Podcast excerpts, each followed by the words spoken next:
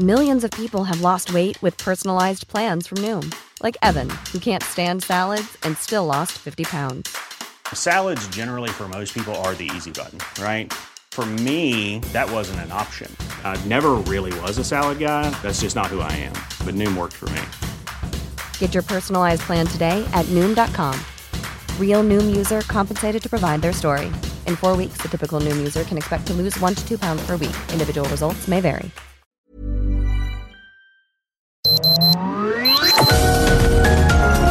Heraldo Media Group presenta Sergio Sarmiento y Lupita Juárez. Información veraz y oportuna con un toque personal y humano. Por El Heraldo Radio, donde la H suena y ahora también se escucha.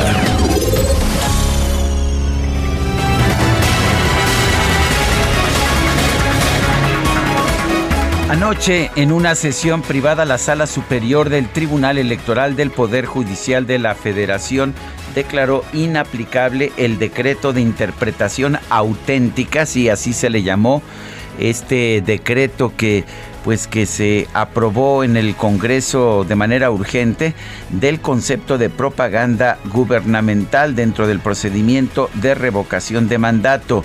En otras palabras, los servidores públicos tienen prohibido realizar promoción de la consulta de revocación de mandato del próximo 10 de abril. Con el voto en contra de los magistrados Mónica Soto Fregoso y José Luis Vargas, eh, se echó para abajo el llamado decretazo que fue avalado por el Congreso de la Unión por la mayoría de Morena y el Partido del Trabajo. La Sala Superior avaló el proyecto del magistrado Felipe de la Mata, en el que se declara inaplicable el decreto a los casos de revocación de mandato porque no se realiza una interpretación auténtica del concepto propaganda gubernamental. Se establece una excepción a la prohibición de difusión de propaganda gubernamental durante el desarrollo de un proceso de revocación de mandato y esto es violatorio de la propia constitución, es lo que dijeron los magistrados. La resolución señala al establecer esta excepción se realiza una modificación sustancial a las reglas de comunicación política en la revocación de mandato, lo cual está prohibido a nivel constitucional. Claro que hay gente que dice, ¿y ya para qué? Si faltan unos cuantos días para este ejercicio y sabemos que pues los servidores públicos se han abocado en cuerpo y alma a promover la participación. Son las, a propósito yo debo decir, campanitas, campanitas, porque viene mi opinión. La regla me parece absurda, me parece que no se debe... Eh, pues que no se debe censurar a los políticos que quieran hacer política. Muchas gracias, mi querido DJ Key, que no quiero multas. Bueno, pues ahí están las campanitas. Mi opinión, creo que la ley es absurda, pero es la ley y por supuesto el Tribunal Electoral tiene que decir, bueno, si la Constitución lo prohíbe, pues no puede haber un decreto de una ley secundaria, este decretazo que legalice lo que la Constitución prohíbe. Son las 7 de la mañana con 3 minutos, 7 con 3. Hoy es martes, martes. ¿Sí? ah, bueno, pues lo tomaré en cuenta, ¿eh? Ponte, listo. Me pongo listo. Martes 29 de marzo del 2022. Qué larga se ha hecho esta quincena, qué largo se ha hecho este mes. Qué bueno que no anda por aquí Itzel González porque estaría ya, me imagino, quejándose amargamente. Por eso no vino, por eso no vino. Ah, ah, muy bien. Bueno, pues es 29 de marzo. Todavía faltan dos días completos para terminar el mes y la quincena. En fin, ya sabe que yo soy Sergio Sarmiento y que lo invito a que se quede con nosotros para estar bien informado, pero también para poder pasar un momento agradable, ya que siempre hacemos un esfuerzo por darle a usted el lado amable de la noticia, siempre y cuando la noticia lo permita. Guadalupe Juárez, ya te oyó la gente, ya para qué te presento. ¿Cómo te va, mi querido Sergio Sarmiento? Buenos días, amigos, qué gusto saludarlos esta mañana. Bueno, pues la verdad de las cosas es que no han, eh, ya sabes, respetado la ley los eh, funcionarios, los... Eh, ya sabes, eh, simpatizantes de, Morena, pero bueno, pues los que son ciudadanos no tienen ningún problema. Algunos, de hecho, han eh, señalado que le van a meter toda la carne al asador, ¿no? Decías que ya faltan poquitos días, efectivamente, y por eso algunos hasta están pidiendo permisos para poder promover, porque dicen que el INE no ha hecho lo suficiente. El presidente ayer dijo, pues vamos a hacer como Dora la exploradora, ¿no? Vamos a buscar dónde está la publicidad, la promoción de la revocación de mandato, aunque como usted sabe y seguramente ha escuchado y visto, pues promoción en todos lados acerca de este ejercicio que tanto le importa a Morena, promovido por el presidente Andrés Manuel López Obrador. En otro tema también relevante, le quiero comentar que la Suprema Corte de Justicia de la Nación resolvió otorgar un amparo, un amparo liso y llano a Laura Morán y a su hija Alejandra Cuevas, quienes eran acusadas por la muerte de eh, Federico Gertz Manero. Con este amparo, ambas quedan absueltas de la acusación por presunto homicidio y en el caso de Cuevas se ordena su liberación inmediata. La resolución eh, pues se dio a conocer el día de ayer y considera eh, pues que estas mujeres no son responsables de lo que se señalaba. El Pleno de la Suprema Corte determinó que no se puede responsabilizar a Morán y a Cuevas de la muerte de Federico Gertz Manero. Por este caso, Cuevas tiene más de un año o tenía más de un año detenida y ayer, luego de tres horas de discusión en la que se resolvió absolver a Morán, la Corte requirió media hora para eliminar la acusación contra Cuevas de 68 años que de inmediato, de inmediato salió del penal femenil de Santa Marta Acatitla. Para el fiscal, su hermano falleció en el 2015 por omisiones en los cuidados que supuestamente Morán debía brindarle y Cuevas era garante accesoria y también responsable. La resolución de la Corte aclara que en el derecho penal no existe la figura de garante accesoria que la Fiscalía Capitalina imputó a Cuevas y que avalaron los jueces locales. En otros temas, un video hasta ahora desconocido muestra una actuación no registrada en la investigación del caso Ayotzinapa. En este video que da a conocer el grupo interdisciplinario de expertos independientes, el GIEI, una pues es un grupo de investigadores de izquierda que pues ha tenido participación en las investigaciones sobre la matanza, la matanza de los de los normalistas de Ayotzinapa señala que elementos de la Marina manipularon el basurero de Cocula antes de las primeras diligencias oficiales y el mismo día en que dicen comenzó a tejerse la verdad histórica. El documento presentado en la Secretaría de Gobernación contiene el análisis de las imágenes captadas el 27 de octubre de 2014 por un dron de la Marina, el ANX-3501, que de acuerdo con fuentes solamente entra en operación con la autorización del secretario de Marina o del jefe de inteligencia naval. Esta grabación del dron que despegó de Zacacoyuca, Guerrero, comenzó a las 6 de la mañana con 39 minutos cuando dos camionetas de la Marina ya se encontraban en la parte alta del basurero, a unos 15 metros de tres bultos blancos que se ubican sobre la ladera que da hacia el fondo del vertedero.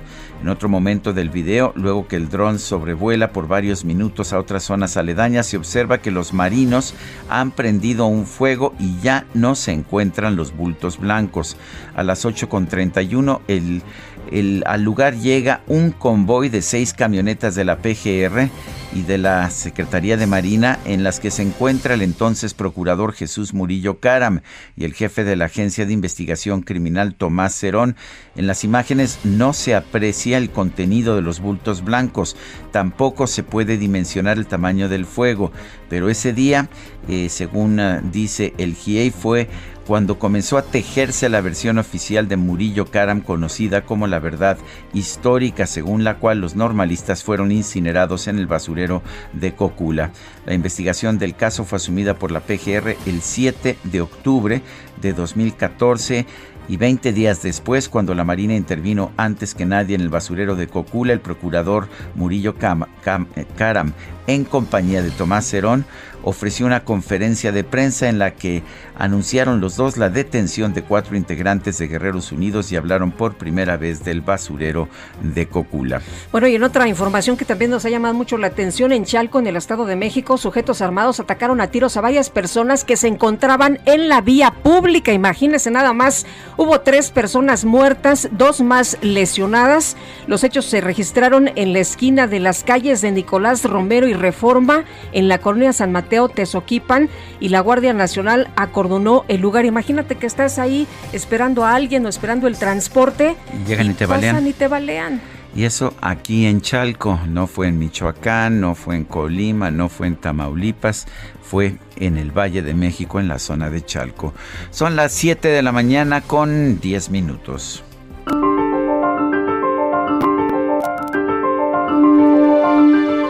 Y vamos a la frase, a la frase del día. El tren Maya, eh, perdón, es la frase del día, ya la perdí yo aquí, ya ves, eso me pasa por andar dando vueltas aquí. No está tan fácil. La, la frase del día, el tren Maya está destruyendo la selva, nuestro patrimonio natural. Eugenio Derbez.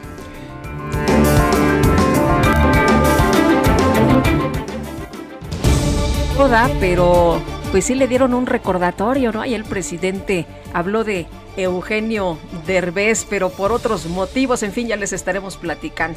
Bueno, y nos ah, vamos a las preguntas. Ya sabe usted que nos gusta preguntar. Ayer preguntamos, ¿piensa usted votar en la consulta por revocación de mandato del presidente López Obrador? Y nos dice que sí, nos dijo que sí el 6.2%, que no el 92%, no sé. 1.8%. Sí generó mucho entusiasmo, mucho interés esta pregunta.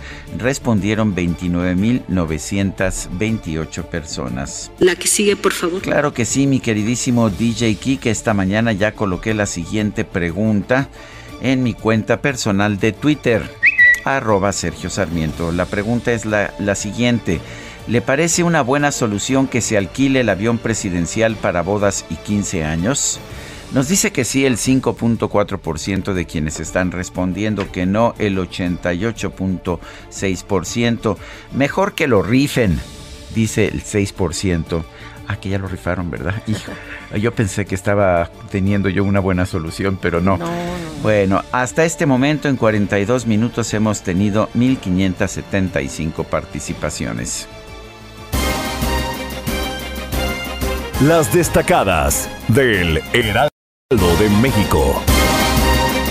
Y ya está con nosotros aquí en la cabina Ángel Gutiérrez. ¿Cómo estás, Ángel? Muy buenos días. Hola Sergio Lupita, muy buenos días. Aquí ya estamos llegando con toda la información que publica el Heraldo de México esta mañana. Así que, ¿qué les parece si comenzamos con las destacadas del Heraldo? En primera plana, pide AMLO aprobar ya reforma eléctrica hizo una recomendación respetuosa a los legisladores para que pase antes del 30 de abril y no se convoque a un extraordinario. En país, pide AMLO reforma eléctrica ya. Hace un llamado a diputados a discutir y aprobar la iniciativa antes del 30 de abril. Ciudad de México. Mejoran policías de tránsito. Solo 400 elementos podrán infraccionar, portarán cámaras transmisoras. Estados, Nuevo León, cierran la boca al consumo. Buscan preservar la biodiversidad del lugar, persiste confusión con cortes de agua. Orbe, invasión rusa, éxodo de mascotas.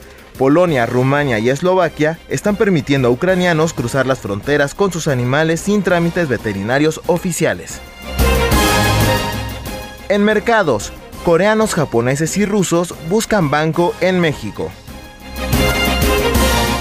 Y finalmente en meta, Qatar 2022, Via Crucis Azteca. La afición mexicana tiene, tiene más gastos y obstáculos para viajar este año que en Rusia. Sergio Lupita amigos, hasta aquí las destacadas del Heraldo. Muchas gracias Ángel, muy buenos días.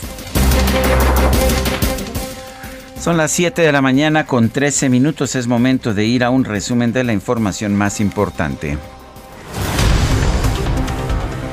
El Pleno de la Suprema Corte de Justicia de la Nación ordenó ayer la liberación inmediata de Alejandra Cuevas Morán.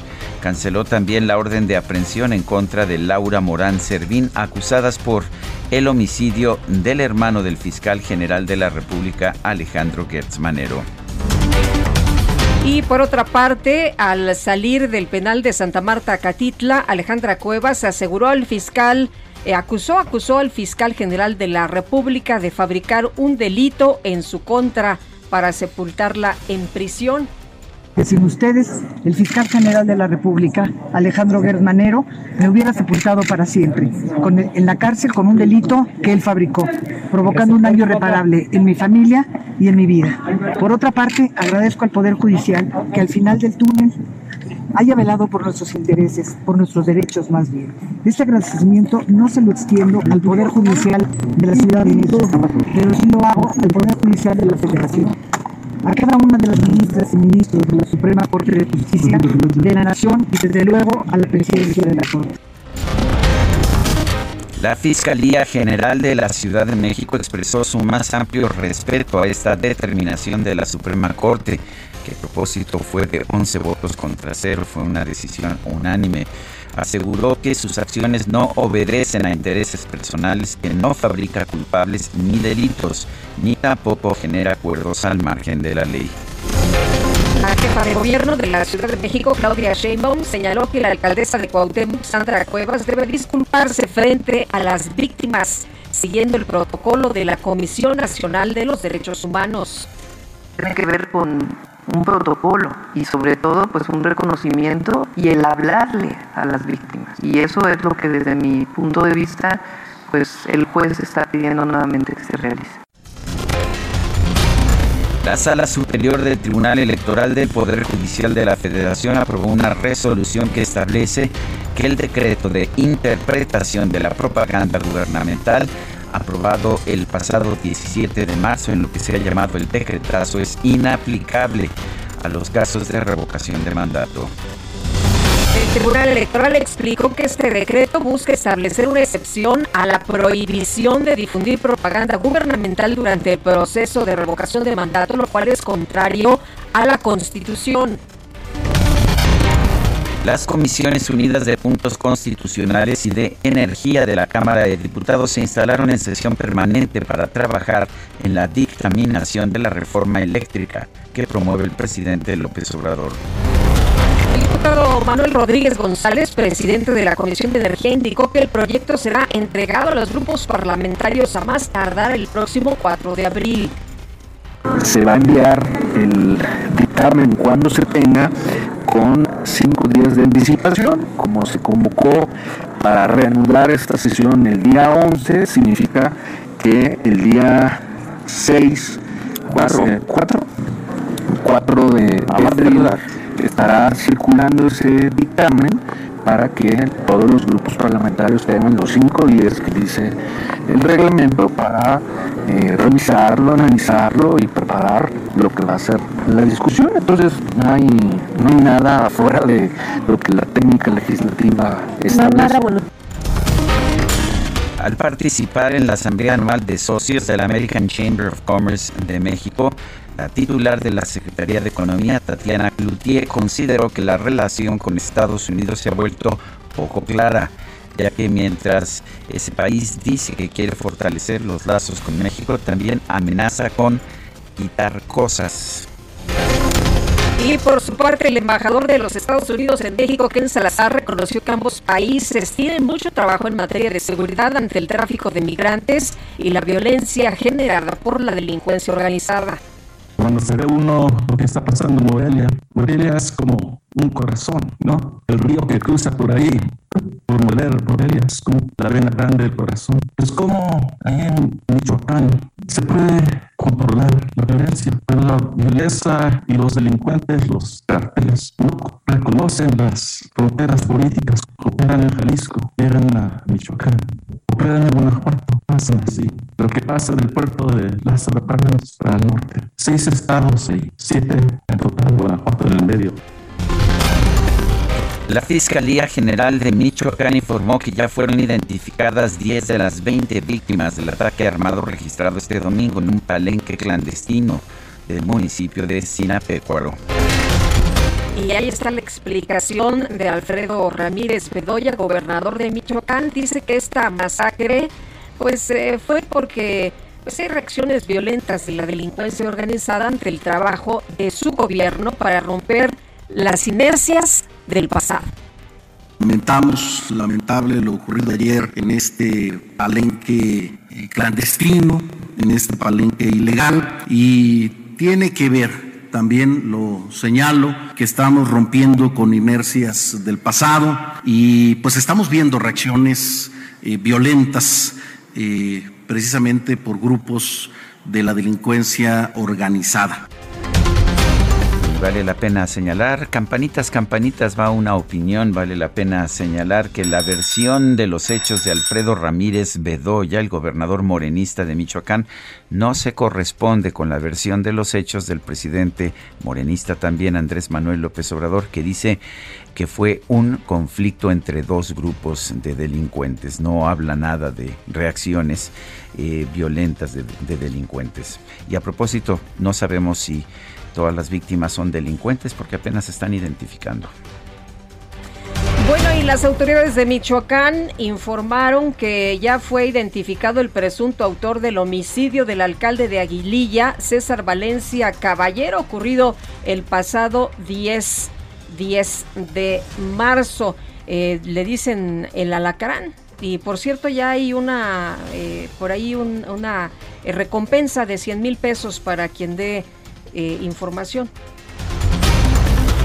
Al rendir su tercer informe sobre la investigación del caso Ayotzinapa, el grupo interdisciplinario de expertos independientes, el GIEI, dio a conocer un video que muestra elementos de la Marina realizando operaciones de intervención en el basurero de Cocula Guerrero, antes de que se diera a conocer la llamada verdad histórica de este caso. Ángela Buitrago, integrante del GIEI, señaló que los elementos de la Marina parecen manipulando varios bultos blancos, sin embargo se desconoce contenido de estos. En el eh, basurero, ¿qué podrían ser estos bultos? N nosotros no sabemos, los identificamos, aparecen ahí, no aparecen cuando ya se estaba tomando el video, o sea, no vemos de dónde proviene, no sabemos, sí sabemos que desaparece y creemos que sí es una información muy significativa, pero no podemos eh, especular. Las autoridades de Morelos confirmaron la muerte de tres personas que viajaban a bordo de una aeronave particular que se desplomó sobre un supermercado del municipio de Temixco.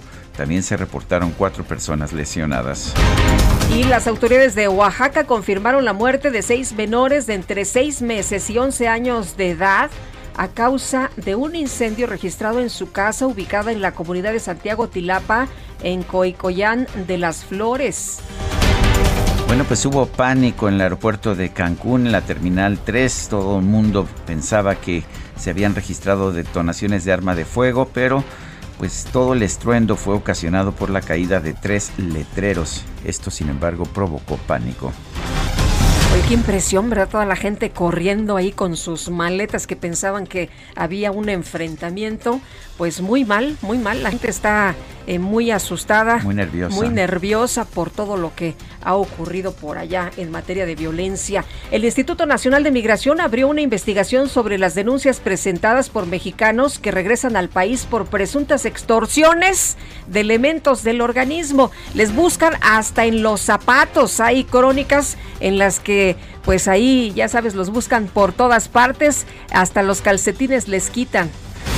El presidente de los Estados Unidos, Joe Biden, descartó retractarse o disculparse por haber asegurado que su homólogo ruso, Vladimir Putin, no puede permanecer en el poder. El Ministerio de Defensa del Reino Unido denunció que Wagner Group, una empresa militar privada de Rusia, acusada de violar los derechos humanos, ha desplegado mercenarios en el este de Ucrania.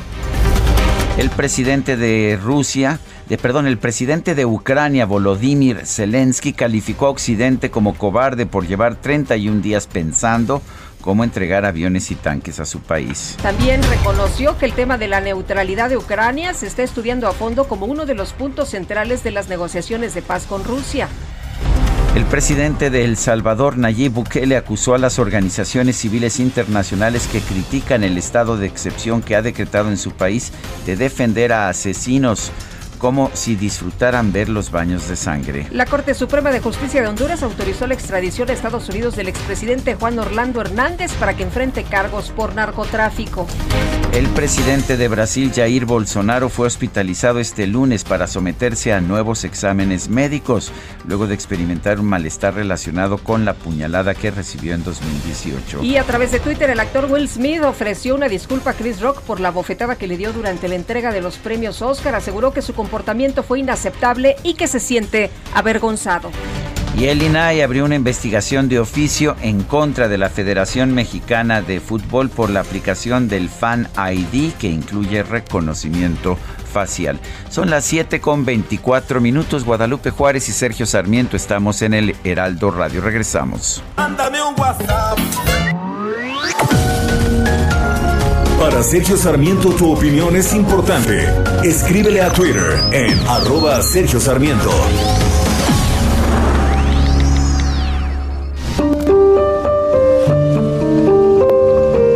¿Por qué el mundo necesita un día del piano? Por muchas razones, pero sobre todo porque no está de más celebrar el piano y todo lo que lo rodea. Intérpretes, compositores, constructores de pianos, afinadores, motores y lo más importante, el oyente. Niels Fram. Hoy celebramos el Día del Piano y se eligió este día porque el 29 de marzo es el día 88 del calendario y 88 son las teclas que tienen los pianos desde finales del siglo XIX. Esta fecha fue seleccionada por el pianista y compositor alemán Niels Fram y se celebra desde el año 2015. El objetivo es que seamos conscientes de todo lo que mueve el mundo del piano. Durante esta jornada se promueve el desarrollo de proyectos relacionados con este instrumento y se comparte el disfrute de la música. A través de la historia, el mundo ha podido disfrutar de la magia de grandes pianistas que han marcado un antes y un después en este ámbito, como Ludwig van Beethoven, Frédéric Chopin y Wolfgang Amadeus Mozart.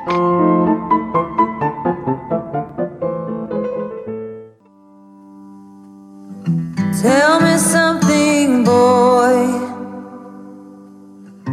Aren't you tired trying to fill that void? Or do you hard keeping it so hardcore?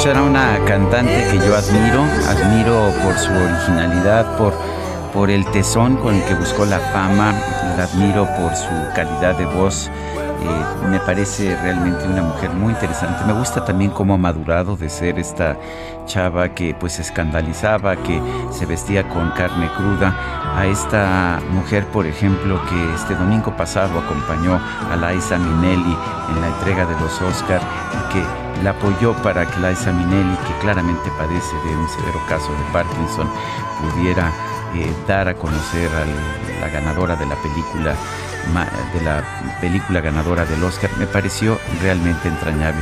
La vi también con ese sentido humano en su colaboración con, con Tony Bennett, eh, cuando ya está, eh, este cantante estadounidense estaba bastante mal de salud. Me parece que es un buen momento para homenajear a Lady Gaga, Stephanie Joan Angelina, Germanota, ¿sí? Angelina como nuestra Angelina, sí, efectivamente. Hoy cumple 36 años Lady Gaga. Y la verdad es que creo que el voto fue unánime, aunque solamente hubo una participación muy pequeña. Supongo que, que no hubo promoción por parte del. INE. Ay, ay, ¿Qué- ay. qué opinas, Guadalupe no, Juárez? Muy mal, muy mal. Oye, qué bueno que estemos escuchando a Lady Gaga, esta chava que pues ha eh, expresado abiertamente ante las cámaras y para que la gente sepa y para quienes atraviesan por estos problemas también lo sepan, el bullying en la escuela pues está enfrentando constantemente estos dolores en el cuerpo, estas situaciones eh, de un padecimiento que se llama fibromialgia, también víctima de abuso sexual y ha luchado y se ha enfrentado muchas cosas, pero mira, es una mujer que tiene muy buenos proyectos, que su vida eh, no ha estado nada más eh, con los reflectores y ha sido toda bonita, ¿no? Como cualquier persona, pues ha enfrentado problemas y ha salido adelante. Así que, eh, que una mujer talentosa, siempre da gusto escucharla y además escuchar que no solamente son estas eh, figuras que salen en las revistas y que todo lo tienen resuelto, sino que son personas normales que pues eh, tienen vidas a veces difíciles, pero nos enseñan también cómo, cómo lidiar con problemas. Vámonos a los mensajes. Nos dice la señora Cuevas, buen día. Eh, buenos eh, días, Alejandro Cruz de Atizapán, ¿cómo exige la jefa de gobierno cumplir la ley que ofrezca una disculpa pública y reparación del daño por los 500 días en la cárcel de la señora Alejandra Cuevas? Se sancione a la juez que mandó a la cárcel a la señora Alejandra. Buenos días de Alejandro Cruz. Dice otra persona, muchas gracias por la información tan puntual. Felicidades a la Suprema Corte por hacer bien las cosas. Soy Carmen Sánchez Gómez de Benito Juárez. También nos dice otra persona, soy Marco Antonio y como cada mañana los escuchamos con mucho gusto desde el Valle de Toluca. Un saludo a mi hijo Emilio Vargas y a mi esposa Daril eh, Mo- Mote, me imagino que así se pronuncia. Eh, quiero hacer un atento llamado a la Secretaría del Medio Ambiente del Estado para que revise la explotación de terrenos y minas en Calimaya. Son las 7 con 36 minutos. Vamos con Javier Ruiz, que está allá en el Zócalo de la capital de la República. Javier, adelante.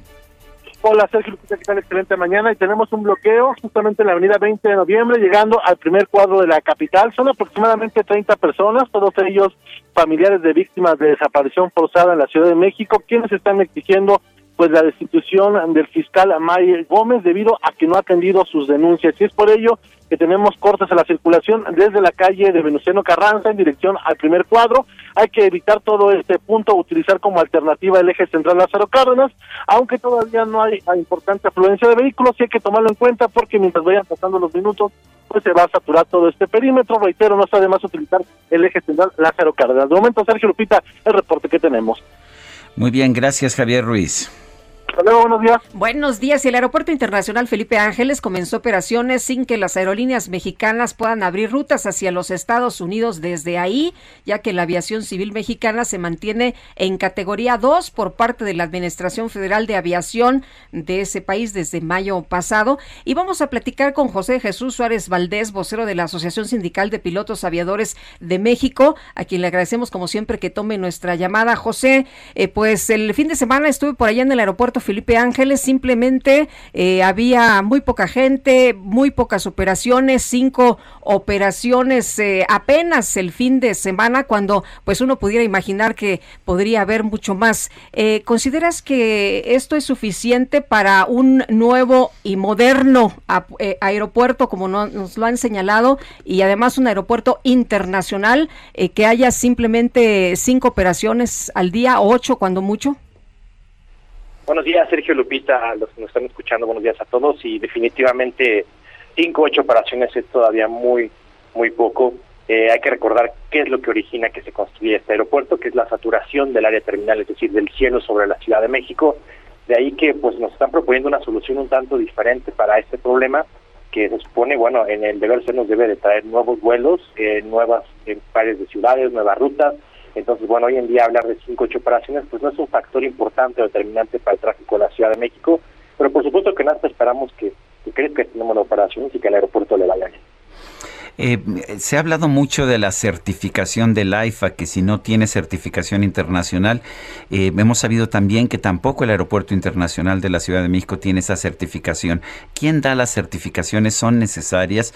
¿Y puede o no puede operar el AIFA vuelos internacionales? Bueno, En realidad, México, al ser parte de la Organización de las Naciones Unidas, automáticamente también está en la Organización de Aviación Civil Internacional, que en su anexo 14 habla de todo el tema de los aeropuertos, digamos, es la Biblia, por decirlo coloquialmente, de los aeropuertos, y no es como que vaya a venir la autoridad internacional a, hacer una verificación, sino que México tiene la obligación de cumplir con los estándares internacionales, y también, pero tenemos que decirlo, Sergio Lupita, que, que en cuanto a materia técnica, el aeropuerto Felipe Ángeles cumple con la normativa, es decir, puede tener vuelos a cualquier parte del mundo, pero entramos en una situación un tanto diferente, como bien comentaba Lupita, que estamos degradados y categoriados, por lo que no podemos tener nuevos pares por líneas aéreas mexicanas de Estados Unidos. Pero vamos, del perímetro del aeropuerto hacia adentro, el aeropuerto funciona bien, tiene unas muy buenas pistas, buena iluminación, buena torre de control. El, el reto que nosotros vemos ahora es que realmente cumpla con lo que promete, que es permitir que haya más vuelos y más flujo hacia la Ciudad de México. O sea, ¿no es un problema de seguridad? No, técnicamente hablando, y, y de hecho nosotros en ASPA lo dijimos, para que nuestros pilotos puedan volar dentro de este aeropuerto tiene que estar eh, técnicamente bien. Por lo tanto, eh, es- ya tenemos operaciones diariamente, hay dos vuelos que hacen los pilotos, nuestros pilotos, entonces técnicamente eh, no tienen ningún problema. El problema realmente es en el espacio aéreo. Tiene que demostrar este aeropuerto que puede solucionar el problema original, que es la saturación del espacio aéreo, es decir, eh, que vengan más aviones sin castigar al aeropuerto de la Ciudad de México, lo que creo que es importante, no es el reto que tiene este sistema aeroportuario metropolitano. Eh, se ha hablado mucho de la adecuación de las rutas de aterrizaje y de las rutas de, de despegue. Eh, eh, tengo entendido que sí son compatibles, pero que, que ha sido necesario modificar las rutas y que esto está generando problemas. ¿Qué opinas? Sí, es que eh, la- el rediseño del espacio aéreo, en, vamos, en papel, en cartas de navegación, funciona bien. El problema es que todos los que vivimos en la Ciudad de México, que conocemos cuáles eh, cuáles son las condiciones, por ejemplo, viene la época ya de lluvias, donde el espacio aéreo se reduce, porque hay núcleos de tormenta, porque no podemos utilizarlo. Entonces, realmente son los retos que va a tener este aeropuerto y la convivencia entre los dos aeropuertos, pues no es en condiciones como la de esta mañana, donde el cielo está despejado, sino es en condiciones adversas en donde los aviones empiezan a hacer patrones de espera, en donde no pueden utilizar el 100% del espacio aéreo. Entonces, esa es la, la preocupación que nosotros le hemos externado a la autoridad, cómo van a solucionar eh, el problema de la convivencia de los aeropuertos cuando comienza a haber, por ejemplo, cambio de vientos, eh, cuando haya ba- baja visibilidad en el invierno, y eso realmente eh, queremos el reto que tiene este aeropuerto, que hoy en día con ocho operaciones, como bien comentaban, pues no es un factor determinante, pero esperamos que aumenten. Eh, eh, José, hay tolvaneras en esa zona. Eh, también, eh, pues, eh, hablas de la visibilidad, del problema de visibilidad en el invierno, pero, por ejemplo, en Egipto hay muchas tolvaneras o en otras partes del mundo vuelan hasta con nieve. ¿Cuál sería el problema en esta zona del Felipe Ángeles? Bueno, las turbaneras lo que hacen es reducir la, la visibilidad y si eh, entramos en un rango donde ya no es posible re- realizar operaciones, es decir, es decir, despegues, aterrizajes, pues no, así va a ser, no, no lo vamos a poder eh, efectuar por la seguridad de todos. Eh, los últimos días, hay que decirlo, no ha habido en este momento reporte de que por todas maneras se reduzca la visibilidad, sin embargo siempre existe la posibilidad y los pilotos, bueno, lo hemos visto en otros aeropuertos de la República Mexicana, te hablo de Mexicali, de Ciudad Juárez, etcétera. Entonces realmente, pues si reduce la visibilidad, y hay que decirlo, que la gente lo escuche, no vamos a aterrizar ni vamos a entrar en condiciones donde no debamos, es decir, no nos vamos a acercar al terreno, no vamos a entrar a un núcleo de tormenta donde no debamos de volar y seguiremos operando con los márgenes de seguridad, también del rediseño del espacio aéreo y esperamos que funcione. Exactamente por qué nos bajaron la categoría de 1 a 2 sabemos y qué tenemos que hacer para recuperar la categoría 1 de la Administración Federal de Aviación de Estados Unidos. Nosotros en ASPA hemos estado diciendo seguido al gobierno federal incluso que es urgente recuperar esta categoría 1, eh, toda vez que qué es lo que está haciendo no nos permite abrir nuevos pares de ciudades a las líneas aéreas mexicanas con nuestro principal socio comercial que es Estados Unidos. ¿Por qué? Porque esto esto quiere decir que el gobierno federal eh, no demostró tener los mecanismos de supervisión a la autoridad aeronáutica, es decir, eh, no puede hacer una una supervisión adecuada a cuáles son los procesos, por ejemplo, que tiene la autoridad aeronáutica para inspeccionar nuestra aviación nacional, a la regulación nacional. Esto creo que es importante separarlo un poco de las líneas aéreas. Las líneas no quiere decir que sean inseguras las líneas aéreas nacionales, que por lo particular y en lo particular es una autoridad internacionales y que tienen alianzas con diferentes líneas aéreas del mundo, pero sí es lamentablemente una carencia de supervisión o de mecanismos de supervisión a nuestra autoridad aeronáutica y pues se, se encontraron alrededor de ocho hallazgos, se tienen que ir corrigiendo, eh, al parecer hay tres pendientes todavía y en cuanto no estén el 100% corregidos, pues no nos van a regresar a la categoría 1 y lo que está pasando es lo que vemos hoy en día, que líneas aéreas de Estados Unidos están abriendo rutas hacia la República Mexicana, pero nosotros no podemos hacer lo mismo, nos preocupa porque empiezan a llegar nuevos aviones, empezamos a apostarle al crecimiento, a la inversión, pero no podemos ir, volar hacia nuestro principal socio comercial, al menos no por la ruta. Eh, José, ¿puede haber despegues y aterrizajes al mismo tiempo en el aeropuerto Felipe Ángeles y en el Benito Juárez? Sí, esto es una, una, bueno, una ventaja. Primero, en el Felipe Ángeles puede haber despegues y aterrizajes simultáneos por la configuración de las pistas y no influye nada que haya despegues y aterrizajes en Ciudad de México. Es decir, de hecho, el, el rediseño que se propone del espacio aéreo no es para dos aeropuertos, incluso es para tres, porque incluye Toluca, en condiciones ideales como la de esta mañana, pues todo va a funcionar bastante bien. ¿no? Los retos los veremos, yo creo que ya ahora que empiece la temporada de lluvias, cuando empecemos a ver que se satura el espacio aéreo, y entonces sí tendrá que demostrar este aeropuerto que es una solución al problema original, que es la saturación del espacio.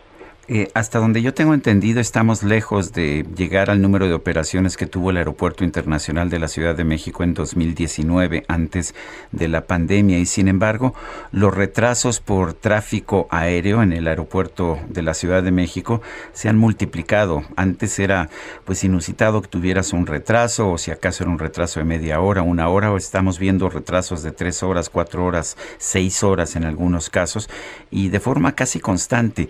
Eh, ¿A qué se debe esto? No, eh, creo que, que el aeropuerto de Ciudad de México sí está ya nuevamente saturado, es decir, ya llegó a las 59 operaciones por hora, hay veces hasta 62 operaciones por hora.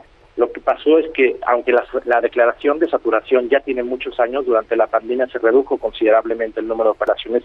Lamentablemente también perdimos una línea aérea, por lo cual hubo un lapso de quizá de un año, un año y medio, donde disminuyeron dramáticamente las operaciones y se dejó de notar este, este efecto. Pero hoy en día ya regresamos a este nivel de operaciones y esta declaratoria de saturación, esta última que se hizo en el diario oficial de la Federación, ya no solo hablaba del aeropuerto, sino hablaba de las terminales, ¿no? que, que al llegar aviones cada vez más grandes, con, eh, se saturan las terminales y esta es, digamos, la diferencia. Pero sí que hay que decirlo, ya estamos nuevamente en estas 59, incluso a veces 62 operaciones en prácticamente todas las franjas horarias. Eh, José, ¿cuál es la ventaja de tener tres pistas eh, como en el aeropuerto Felipe Ángeles? Yo nada más vi dos, pero se habla de tres. Sí, tres, tres y una, una es para uso exclusivamente militar en este momento, que sería eh, la que se encuentra más pegada a la base aérea, la más se encuentra más cerca de la base aérea. La ventaja es que puedes despegar y aterrizar al mismo tiempo, como en aeropuertos, eh, quizá como en Nueva York, como en San Francisco, otros, en Cancún también, que dos aviones pueden estar aterrizando al mismo tiempo y, eh, o despegando, o una operación simultánea, una aterrizando y una despegando prácticamente al mismo tiempo, a diferencia de Ciudad de México, donde las pistas se encuentran tan pegadas una de la otra que no sería seguro que en la aproximación tener a dos aviones haciéndolo al mismo tiempo, ¿no? Esto, cuando hablo de aproximaciones paralelas o simultáneas, es eh, estos videos, por ejemplo, que a veces vemos en donde se ve un avión eh, al lado del nuestro haciendo exactamente lo mismo. Y aquí en México, Ciudad de México, lamentablemente por la separación y que no hay donde construir una nueva pista, no es posible. Y esto permite que se alivie mucho el tráfico. No tuviéramos este problema de saturación si en Ciudad de México pudiéramos realizar eh, dos aterrizajes al mismo tiempo. Muy bien, pues muchas gracias, José de Jesús Suárez Valdés, por platicar con nosotros esta mañana. Muy buenos días. Siempre me gusta saludarlo, Sergio Lupita. Buenos días, se los escucha también. Hasta luego. En una votación unánime, la Suprema Corte de Justicia de la Nación ordenó la liberación de Alejandra Cuevas, acusada de del homicidio de Federico Gertz Manero, hermano del fiscal Alejandro Gertz Manero. Diana Martínez nos tiene el reporte. Adelante, Diana. Así es, Sergio Lupita, muy buenos días. Después de 528 días, Alejandra Cuevas recuperó su libertad. Ayer la Suprema Corte de Justicia de la Nación ordenó que saliera de la cárcel femenil de Santa Marta, Acatitla, y se cancelara la orden de aprehensión en contra de su madre, Laura Morán, quien también fue acusada del homicidio de Federico Gertz Manero, hermano del fiscal general de la República, Alejandro Gertz Manero. Luego de una discusión de casi cuatro horas, el Pleno del Máximo Tribunal les concedió concedió un amparo liso y llano por considerar que el mandamiento judicial que se emitió contra Laura y el auto de formal prisión que se dictó a Alejandra son inconstitucionales. En el caso de Alejandra, los ministros señalaron que de forma incorrecta se le atribuyó la muerte de Federico bajo la figura de garante accesoria que no existe en la ley, además que no hay evidencia de que la mujer aceptara cuidar al enfermo o tomara decisiones sobre sus cuidados. En el caso de Laura, la Corte determinó que no está demostrado que incurrió en el delito de comisión por omisión, pues procuró, según sus posibilidades, la atención y cuidados a su pareja, ya que la salud de Federico, pues la confió a personal técnicamente preparado. Al abandonar el centro penitenciario, Cuevas dijo que buscará audiencia con el presidente Andrés Manuel López Obrador para pedirle protección para ella y su familia. Dijo que eh, pues agradeció a los medios de comunicación y a la sociedad civil porque sin conocerla, pues la respaldaron a ella y a sus hijos. Dijo que eh, tiene la certeza que sin este apoyo, el fiscal general de la República, Alejandro Gertz Manero, la hubiera sepultado para siempre en la cárcel con un delito que él fabricó, provocándole un daño irreparable a ella y a su familia. Gracias, Diana Martínez, por este reporte. Y Rosario Robles calificó como histórico este fallo de la Corte sobre el caso de Alejandra Cuevas. La justicia sigue estando en deuda con México, aseguró la exfuncionaria que permanece presa en el penal femenil de Santa Marta, Acatitla. Esto lo hizo a través de su cuenta de Twitter. Y bueno, señaló que a pesar de este paso, la justicia sigue estando en deuda con México. La Suprema Corte absolvió a Alejandra Cuevas y a su madre Laura Morán perseguidas eh, por el eh, fiscal Gertz, histórica resolución que deja un mensaje claro, es imposible juzgar sin perspectiva de género, un paso importante para la justicia que no obstante sigue estando en deuda con México, fue lo que escribió.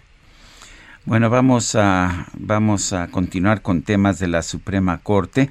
Eh, este máximo tribunal de nuestro país va a analizar anular el impedimento a exfuncionarios para trabajar en empresas.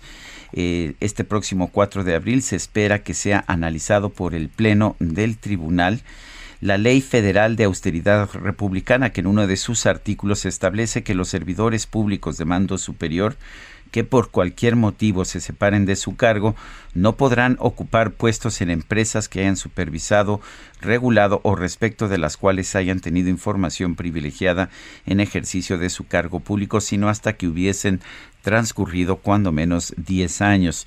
Bueno, esta, eh, esta ley está siendo ya, esta esta ley está siendo ya analizada. Hay un dictamen que está preparando la ministra Norma Piña, eh, que considera que la norma impugnada restringe desproporcionadamente la libertad de trabajo.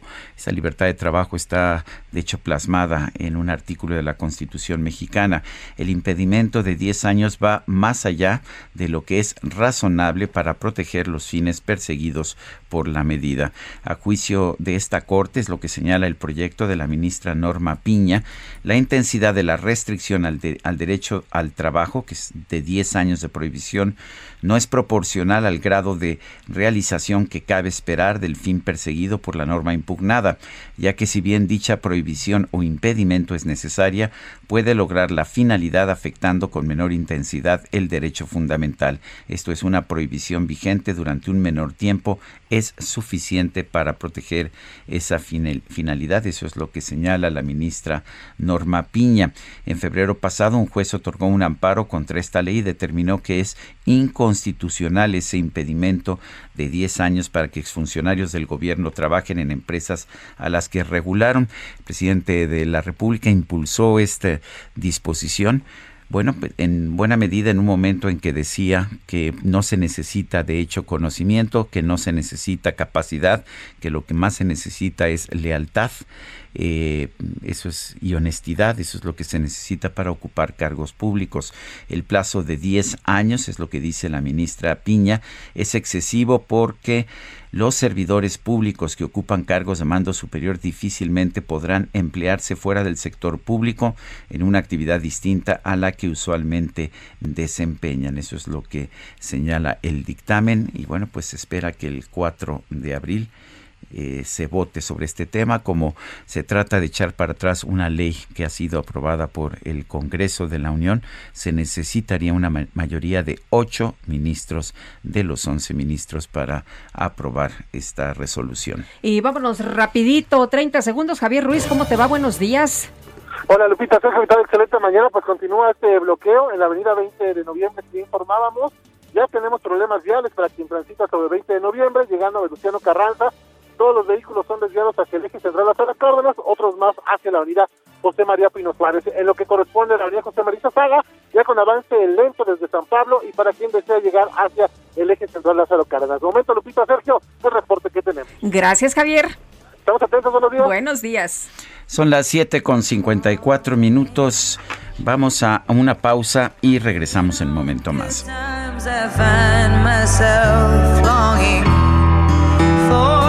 Change. And in the bad times I myself.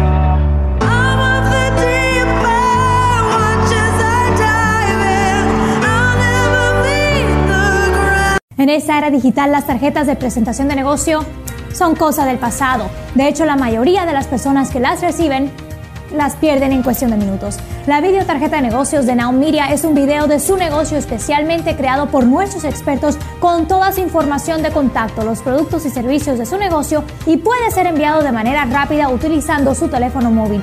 Cientos de negocios ya están viendo la diferencia. Llámenos hoy al 832-384-9588.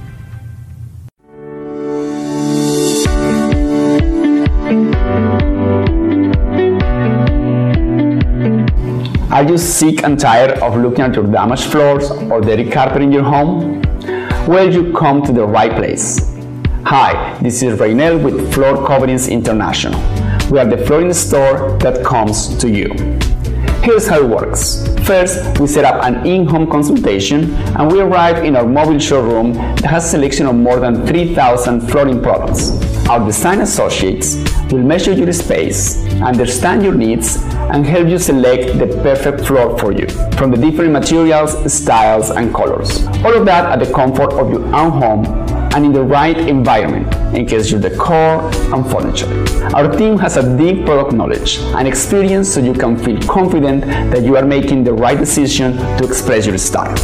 After you approve the proposal, our local Floor Coverings International store will order the products and schedule the installation in a timely manner. We treat each flooring project as a custom job. We employ careful attention to detail while being mindful of your space. Just look what our satisfied clients are talking about us in Yelp and Google. Let Floor Coverings International be part of your next flooring project. Schedule a hassle-free, no obligation design appointment today.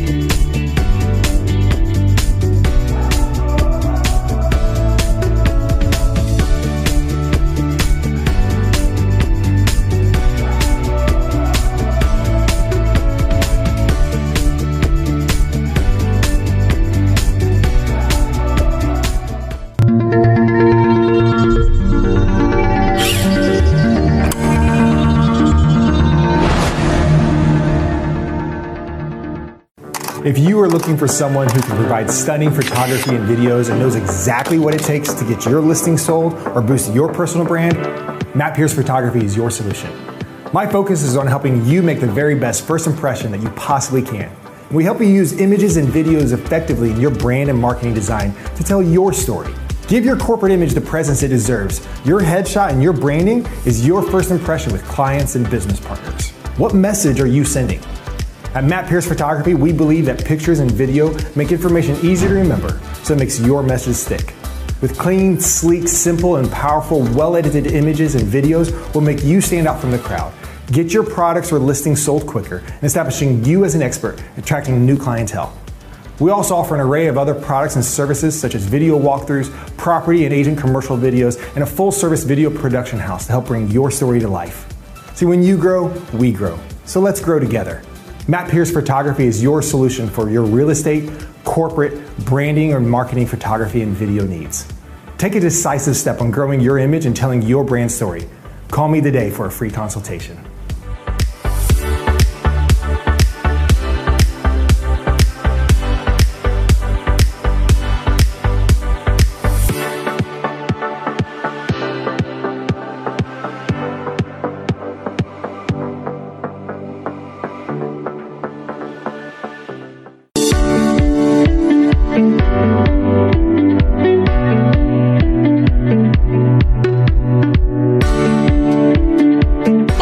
tiempos de incertidumbre laboral tener una nueva ingreso es crítico. Adicionalmente, el ingreso residual es una de las herramientas más eficientes usadas por las personas para alcanzar la libertad financiera.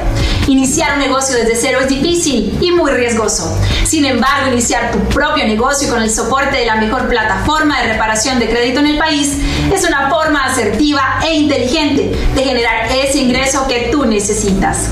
Mi misión y objetivo es apoyar a personas comprometidas como tú con el entrenamiento y herramientas para que logren su libertad financiera. Si acabas de perder tu empleo, eres madre soltera o simplemente quieres volverte el arquitecto de tu propio destino y deseas realmente dejar de depender del ingreso o decisión de otro, hoy es el momento de iniciar. Toma un paso sólido. Llámame hoy mismo al 786-287-3955 y permíteme ayudarte a tomar acciones decisivas a tu verdadera libertad financiera.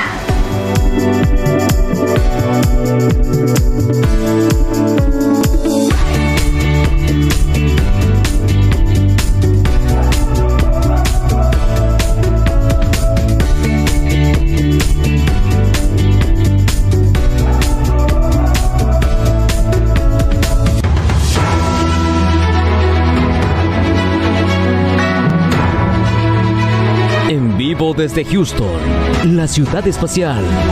Esto es Now Media Televisión.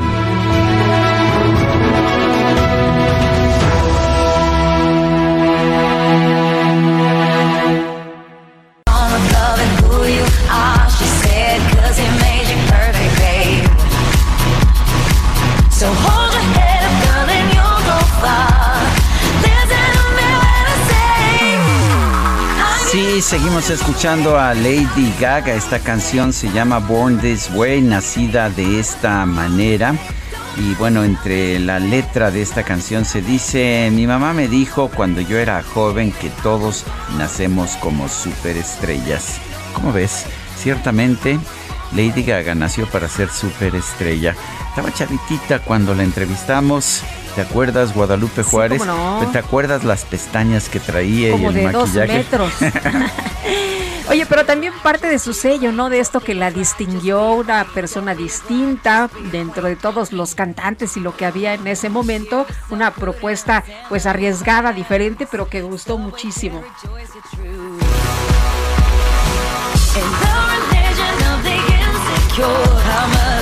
Tenemos mensajes de nuestro público. Les recuerdo nuestro número para que nos mande mensajes de WhatsApp. Es el 55 20 10 96 47. Y nos dice Francisco 1955, muy contento porque al fin se liberó a la señora Alejandra Cuevas y no se juzgará a su mamá. Un fuerte abrazo. Dice otra persona, buen día Sergio, y el delito de la veda que queremos que queremos un presidente violación de las violador de las leyes falso, mentiroso, inepto o queremos un país libre y progresista. No nos pone no nos pone su nombre esta persona. Son las 8 de la mañana con dos minutos. El pronóstico del tiempo. Sergio Sarmiento y Lupita Juárez. Patricia López, meteoróloga del Servicio Meteorológico Nacional de la Conagua, ¿qué nos tienes esta mañana? Buenos días. Buenos días, soy Lupita, los saludo con gusto a ustedes y a todos los que nos escuchan esta mañana para informarles acerca de las condiciones meteorológicas que se esperan durante este día. Les comento que el avance del Frente Frío número 39 en combinación con una vaguada polar en el noroeste del país ocasionarán lluvias y chubascos en dichas regiones, además de ambiente muy frío y rachas de viento fuertes e intensas con posibles tolvaneras en el noroeste y norte del territorio nacional, además de que se mantiene la caída de nieve o aguanieve en las sierras de Baja California, Sonora y Chihuahua, esto durante esta mañana mientras que el ingreso de humedad proveniente del Océano Pacífico y el Mar Caribe también ocasionará lluvias en los estados de Chiapas, Oaxaca, Campeche y Quintana Roo. Y bueno, una onda de calor mantendrá temperaturas calurosas a muy calurosas, a muy calurosas sobre la mayor parte del territorio nacional, excepto, como ya lo comentábamos, en el noroeste y norte de México. Por último, Sergio Lupita, en la Ciudad de México se pronostica cielo despejado por la mañana y con nubosidad dispersa en el transcurso de la tarde. Nos están esperando lluvias. La temperatura máxima estimada es de 27 a 29 grados centígrados, mientras que la temperatura mínima para mañana al amanecer estará entre 11 y 13 grados centígrados. Sergio Lupita, este es el reporte meteorológico desde el Servicio Meteorológico Nacional. Regreso con ustedes. Bueno, pues muchas gracias Patricia López, meteoróloga del Servicio Meteorológico Nacional. Bueno, este lunes el grupo interdisciplinario de expertos independientes dio a conocer su tercer informe sobre la desaparición de los normalistas de Ayotzinapa, en el que señala que integrantes de la Secretaría de Marina manipularon el basurero de Cocula en el marco de las investigaciones por el caso de Ayotzinapa. Con nosotros vía telefónica Ángela Buitrago, integrante de este grupo interdisciplinario de expertos independientes. Ángela, pues ahora hay información contundente a través de los videos. Eh, cuéntanos de estos videos de la Marina y, y danos pues eh, tu punto de vista de cómo cambian las cosas con esta información. Buenos días, muchas Buenos gracias por días. la invitación. Esto sucede con, un, con una precisión minuto a minuto que la vas a ver eh, reflejada en todos estos documentos y esta precisión minuto a minuto se suspende en el momento crítico del ataque a los estudiantes, es decir, hacia las 9 y 38 minutos de la noche del 26. Y vuelve a, a reaparecer después de los hechos de la desaparición. Ángel, esto significa que hubo eh, colusión de las autoridades con la delincuencia organizada y por eso eh, no tenemos más información, porque sabían perfectamente dónde estaban los muchachos, sabían qué estaban haciendo, habría gente de inteligencia infiltrada. Mira, vuelvo y repito, nosotros no concluimos, es parte de la investigación. Nosotros estamos suministrando todos estos elementos y los análisis a la investigación penal. No adelantamos ninguna de esas conclusiones. Lo único cierto es que pues los hechos hablan por sí solos y las imágenes también. Y en ese caso en particular, pues hay vacíos de información que no tienen ninguna justificación. Hasta ahí te puedo decir, ya lo otro es parte de una investigación reservada. Está, está disponible esta investigación al público. Si queremos verla, está disponible en internet para que la podamos leer. El resumen se entregó, se entregó eh, directamente a las personas que asistieron a la entrega del informe y eh, no, ahorita todavía eh, vamos a, pensar el canal para que se puedan conocer a través de página web. Muy bien. Ángela Huitrago, como siempre, agradecemos mucho que platiques con nosotros una vez más. A lo largo de todos estos años hemos eh, pedido información de tu parte para saber, pues, qué es lo que ha hecho el GIEI y qué han encontrado. Y una vez más, te agradecemos que converses con nosotros. Buenos días. Con mucho gusto. Gracias por la invitación. Un abrazo. Hasta luego. Bueno, el magistrado presidente del Tribunal Electoral del Poder Judicial de la Federación, Reyes Rodríguez Mondragón, informó que misiones internacionales pondrán la lupa y van a participar como observadores en el proceso de revocación de mandato. Misael Zavala, cuéntanos. Sergio, buenos días. Efectivamente, pues las misiones de observación latinoamericana y también de acompañamiento internacional de expertos norteamericanos serán dos misiones internacionales que pondrán la lupa y participarán como observadoras en el proceso de revocación de mandato que se realizará el próximo 10 de abril. Así lo informó el magistrado presidente del Tribunal Electoral Federal, Reyes Rodríguez Mondragón, quien participó en una reunión con estas misiones internacionales que hacen un escrutinio de la revocación de mandato. En el encuentro, el magistrado presidente del tribunal conversó sobre el ejercicio histórico de democracia directa que completa los mecanismos de democracia representativa, además de reconocer la primera, eh, pues eh, que estas misiones internacionales hacen un duro trabajo y un análisis de reflexión de las resoluciones emitidas por eh, pues diversos países sobre pues también eh, mecanismos de revocación de mandato.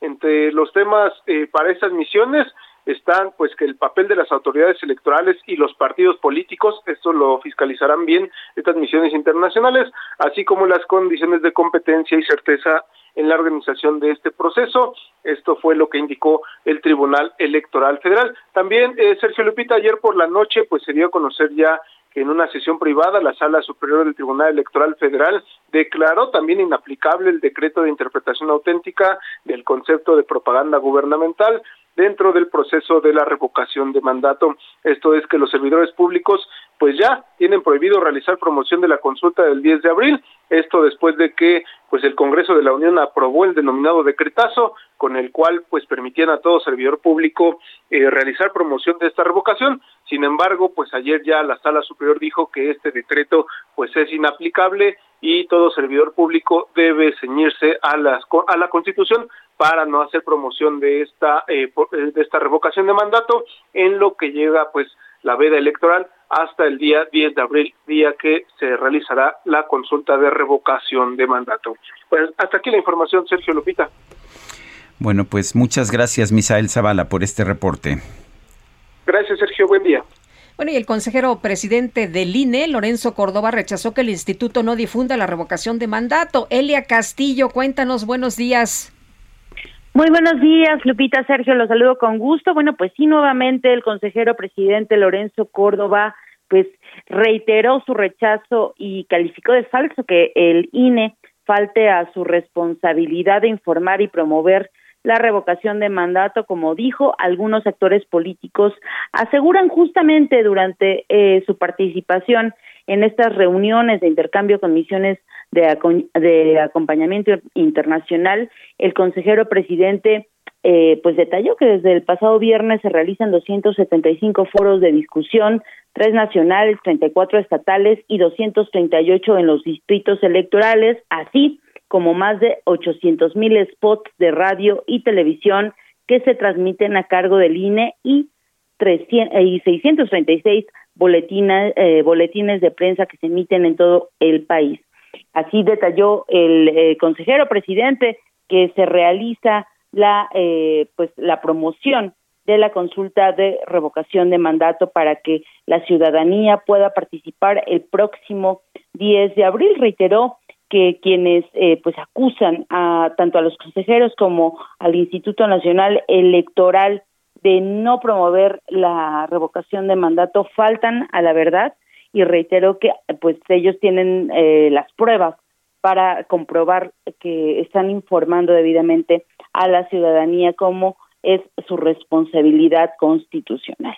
En este mismo sentido, Sergio Lupita, les comento que eh, pues ayer el presidente nacional de Morena, Mario Delgado, eh, aseguró aseguró que luego de justamente de la revocación de mandato, la ciudadanía pedirá la renovación de las autoridades electorales. Aseguró que este es el principio del fin de los actuales de las actuales autoridades electorales que dijo están rebasadas por eh, el avance demo- democrático en México. Esto lo señaló luego de inaugurar una serie de conferencias eh, semanales que, eh, que ba- bautizó como las semaneras. Todos los lunes el, el presidente de Morena pues va a informar sobre diferentes temas, o más que informar, va a opinar sobre diferentes temas eh, de interés nacional, sobre todo de cara a la revocación de mandato y a las elecciones de junio próximo en seis estados. Entonces,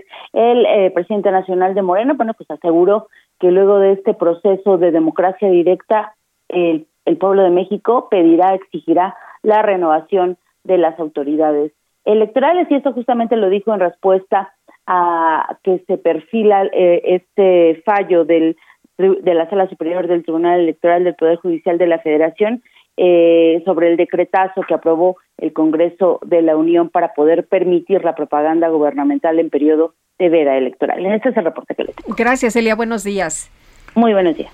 El presidente López Obrador informó hoy que después del 10 de abril va a enviar a la Cámara de Diputados una reforma constitucional en materia electoral. Dice que los consejeros electorales y los magistrados electorales deben ser electos por voto directo. Se acaban o espero que se acaben los acuerdos cupulares, es decir, que sean designados por los partidos políticos. En la mañanera de hoy el presidente detalló parte de esta iniciativa y explicó que los tres poderes podrán proponer a 20 ciudadanos para ser consejeros electorales y los 60 serían votados de manera libre por la ciudadanía y que ganen pues los que tengan más votos. Lo mismo pasaría con los nuevos magistrados del Poder Judicial del Tribunal Electoral de la Federación. El presidente consideró que es necesario que deje de haber jueces con actitudes tendenciosas en materia electoral, es decir, que no sean democráticos. Explicó que él llegó a la presidencia padeciendo fraudes electorales y que ahora le toca consolidar la democracia mexicana. Agregó que la reforma se va a San Lázaro para que después de la revocación de mandato los legisladores comiencen con la discusión. Voy a proponer que sea el pueblo el que elija a los consejeros y a los magistrados de forma directa, es lo que señaló el presidente de la República. Lucio Hernández, secretario de Seguridad Pública en Quintana Roo, informó que el pánico creado en el Aeropuerto Internacional de Cancún fue una falsa alarma. Vamos a platicar con Lucio Hernández precisamente sobre lo que ocurrió el día de ayer. Eh, se habló en un primer momento en redes sociales, la gente que estaba ahí empezó a dar información y decían que se había escuchado detonaciones, pero Lucio, gracias por aceptar nuestra llamada. ¿Qué fue lo que ocurrió en el Aeropuerto Internacional de Cancún el día de ayer? Querida Lupita, muy buenos días. Me da un Igualmente, buenos días. saludarte A ti y a nuestro ma- estimado amigo Sergio. Pues mira, Lupita, lo único cierto después de las múltiples versiones de las que todos tuvieron conocimiento, lo único cierto es que después del mediodía, para ser exactos, a las 12 horas con 14 minutos, el sistema de comunicación del 911 del complejo de seguridad C5 del estado de Quintana Roo recibió una llamada mediante la cual reportaban detonaciones de arma de fuego en la terminal 3 del aeropuerto internacional de Cancún y hubo tres o cuatro réplicas más de reportes sobre los mismos hechos. Obviamente, con oportunidad, el C5 activa la llamada general para que todas las autoridades acudan a, verificar el reporte eh, que tuvimos. Llegan todas las autoridades del grupo de coordinación Quintana Roo al hogar, desde luego todas las autoridades de emergencia, protección civil, bomberos, etcétera, etcétera. Y después de realizar un barrido general en todas las estaciones del aeropuerto internacional, no encontrar absolutamente nada, sesiona el Centro Operativo de Emergencias del propio aeropuerto con la Agencia Federal de Aviación Civil, desde luego ASUR, que son aeropuertos del sureste, la dirección del propio aeropuerto, la Guardia Nacional, mientras las demás autoridades se mantenían eh, intentando estabilizar a la gente, organizar a la gente, tranquilizarlas, etcétera, etcétera. Después del amplio rastreo para conocer qué fue lo que verdaderamente sucedió, porque créeme que tuvimos versiones de todo tipo, hasta unas, híjole, no sé cómo decirlo, pero unas imaginaciones muy, no sé ni cómo decirlo, honestamente. Pero finalmente, Lupita, Sergio, después de revisar a fondo las grabaciones, todos los sistemas de, de monitoreo, todas las instalaciones, etcétera, etcétera, se llegó a concluir que los eventos reportados eh, fue una falsa alarma producida por la mala interpretación de algunos usuarios al escuchar un ruido estridente ocasionado por la caída de tres anuncios. En otras palabras, Lupita Sergio, un eh, usuario del aeropuerto salió del baño de prisa, se encontró gente de frente con la finalidad de esquivarlos, tropezó con un anuncio al nivel de piso, son unos anuncios pesados, cae ese anuncio, cae sobre otro anuncio con efecto dominó, se tiran tres anuncios de este tipo y en virtud de que las salas del aeropuerto en esta terminal 3 son salas enormes y con mucha gente, el estruendo ocasionado por la caída de estos anuncios provoca lamentablemente esta situación con todas las personas. Eh, eh, desde luego que en ningún momento estuvieron en riesgo los usuarios del aeropuerto. Después de esta conclusión, las actividades normales del aeropuerto se retomaron y pues bueno, una noticia de este tipo donde reportaban detonaciones de armas de fuego en cuestión de minutos dio la vuelta por todo el mundo, pero en estricto sentido y en conclusión, esto fue lo que sucedió en estas instalaciones. O sea que nunca hubo un peligro, nunca hubo disparos. Eh, lo que sí vimos fue pues una situación de pánico, ¿no? Exactamente, Sergio. Pero totalmente descartado que haya sido producto de, de detonaciones de arma de fuego, ni tampoco de explosión de ningún artefacto explosivo, tampoco de explosión de ningún motor de las bandas transportadoras de equipaje, como en algún momento se mencionó, tampoco que algún turista haya bajado de algún avión este, y haya detonado un arma de fuego todavía en la zona de descenso, como se mencionó, tampoco... eh, Amenaza de bomba. Tampoco amenaza de Sí. bomba. Muy bien. Pues eh, Lucio, mil gracias como siempre por atender nuestro llamado. Muy buenos días. Que tengan muy bonito día. Quedo a sus órdenes. Gracias. Igualmente, Lucio Hernández, secretario de Seguridad Pública en Quintana Roo. Nuestro número para mensajes de WhatsApp es el 55 20 10 96 47. Regresamos.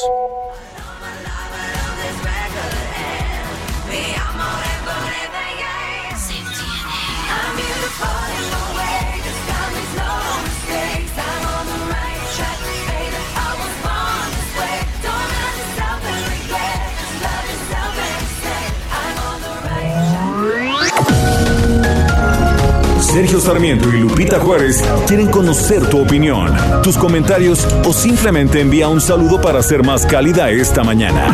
Envía tus mensajes al WhatsApp 5520 109647.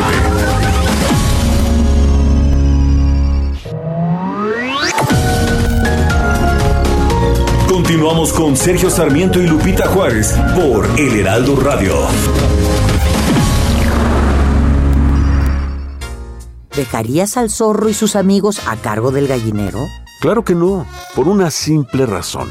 Se comerían las gallinas. Si sabemos que el consumo de comida chatarra, refrescos, tabaco y alcohol son la principal causa de enfermedad y muerte en México, ¿Por qué dejamos que aquellos diputados, senadores, funcionarios y jueces, amigos de los zorros, diseñen políticas, aprueben leyes y resuelvan juicios que obviamente protegen sus intereses dañando nuestra salud? Fuera del gobierno, el zorro y sus amigos. El poder del consumidor.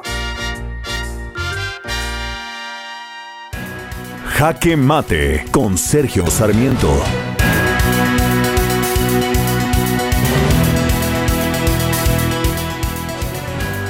Seguimos viendo actos de violencia a lo largo y a lo ancho de nuestro país. Este pasado domingo vimos esta situación en Cine, Cine- eh, en donde 20 personas fueron ejecutadas por el crimen organizado. Pero no es la primera vez. Vimos también en San José de Gracia hace apenas algunos días otra ejecución masiva y hemos visto tanto en Michoacán como en distintos lugares de nuestro país el que las ejecuciones se siguen realizando y en que los homicidios siguen siendo una situación común. Apenas esta madrugada allá en Chalco, en- dentro del Valle de México, vimos también a un grupo armado que simple y sencillamente disparó en contra de un grupo de personas que estaban en la vía pública. Tenemos que entender que la seguridad es la principal responsabilidad de un gobierno, de cualquier gobierno, en cualquier país y en cualquier situación. Y simple y sencillamente no se está cumpliendo con este compromiso que debería tener el gobierno de la República de proteger a los ciudadanos. Quizás sea que se gasta poco. En México se gasta menos del 1% del Producto Interno Bruto en la seguridad pública, mientras que en los países desarrollados el gasto es de 2,5% del Producto Interno Bruto. O sea que gastamos mucho menos en seguridad a pesar de que es la mayor responsabilidad del gobierno. La experiencia nos dice, sin embargo, que los problemas de seguridad no se resuelven simple y sencillamente aventándoles dinero. Hemos visto momentos en que ha aumentado el gasto de seguridad y sin embargo esto no ha significado que se hayan reducido los delitos y en particular la violencia lo que necesitamos, y esta es la lección que nos pueden dar los países que han tenido más éxito en la lucha contra la violencia y la delincuencia, es utilizar la inteligencia, utilizar la tecnología y por supuesto reducir de forma drástica la impunidad. Mientras una persona pueda matar a una, dos o más personas y saber que las posibilidades de que sea presentado ante un juez son mínimas, pues esta persona va a seguir matando, esta persona va a seguir robando. La clave es la impunidad propósito, no es la clave la pobreza. Tenemos países que eh, tenemos estados que son muy pobres como Yucatán que no tienen los niveles de violencia de estados mucho más prósperos como Michoacán, como Tamaulipas, como Colima o como Sinaloa. El tema es la impunidad y eso es algo a lo que tenemos que dedicarle recursos, pero también inteligencia. Yo soy Sergio Sarmiento y lo invito a reflexionar.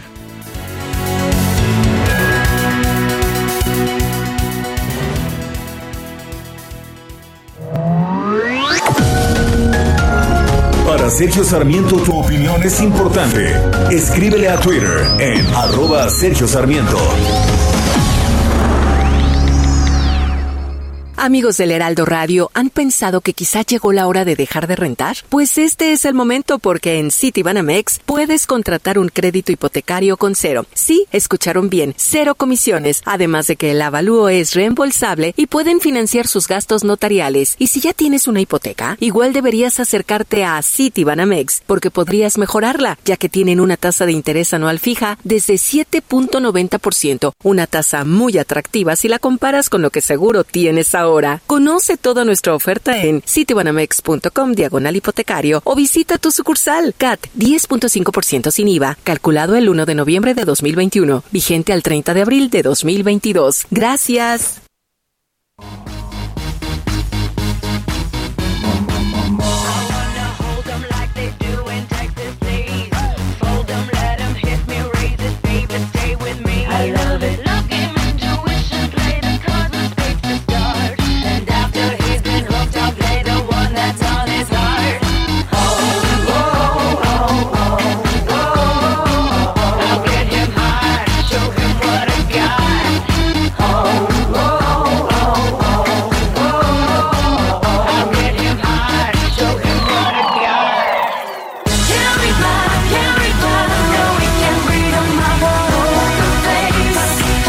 Estamos escuchando Poker Face, esta canción tan característica, tan distintiva de Lady Gaga, quien hoy cumple 36 años. Y a propósito, va a andar por ahí por ah, la premiación de los Grammys este próximo domingo. Ya estuvo en los Oscars y también va a estar en los Grammys. Eso me gusta también de Lady Gaga, su versatilidad. Y está nominada junto con Tony Bennett, de quien estábamos hablando, para cinco premios Grammy, incluyendo Álbum del Año, por el disco Love for Sale, Amor para Vender. Tenemos mensajes esta mañana. Dice, hola, buenos días, saludos afectuosos desde Tequisquiapan. A ustedes y a todos en cabina, Patricia, la de todos los días. Bueno, y ah, Venturoso Martes nos dicen el tema del avión presidencial, uno de los muchos insultos de la 4T a la ciudadanía, Rodolfo Contreras. Quiero disculpar en que de repente se me bloqueó el cerebro, la memoria y no me acordaba del nombre de Sinapecuaro. Este, Pues este lugar donde ocurrió la tragedia. esta, esta, esta nueva matanza, esta nueva masacre. Vale la pena señalar que yo he tomado la decisión de hacer estos editoriales de jaque mate improvisados eh, para tomar el tema que, en que realmente esté pensando en ese momento. Eh, siempre los podría hacer escritos, este, leer mis editoriales, pero pero siento yo que, que, que tiene que es, que es más para radio el hacer un comentario improvisado y de por eso significa a veces que me equivoco en algún nombre o lo que sea y pues ni modo lo corregimos de inmediato te parece bien Guadalupe Me parece muy bien. ¿Y te parece a ti si nos vamos con el químico Guerra que dice que nos va a presentar a un amigo? así eso dice Sí, el químico eso dice vamos el químico. vamos de inmediato El Químico Guerra con Sergio Sarmiento y Lupita Juárez.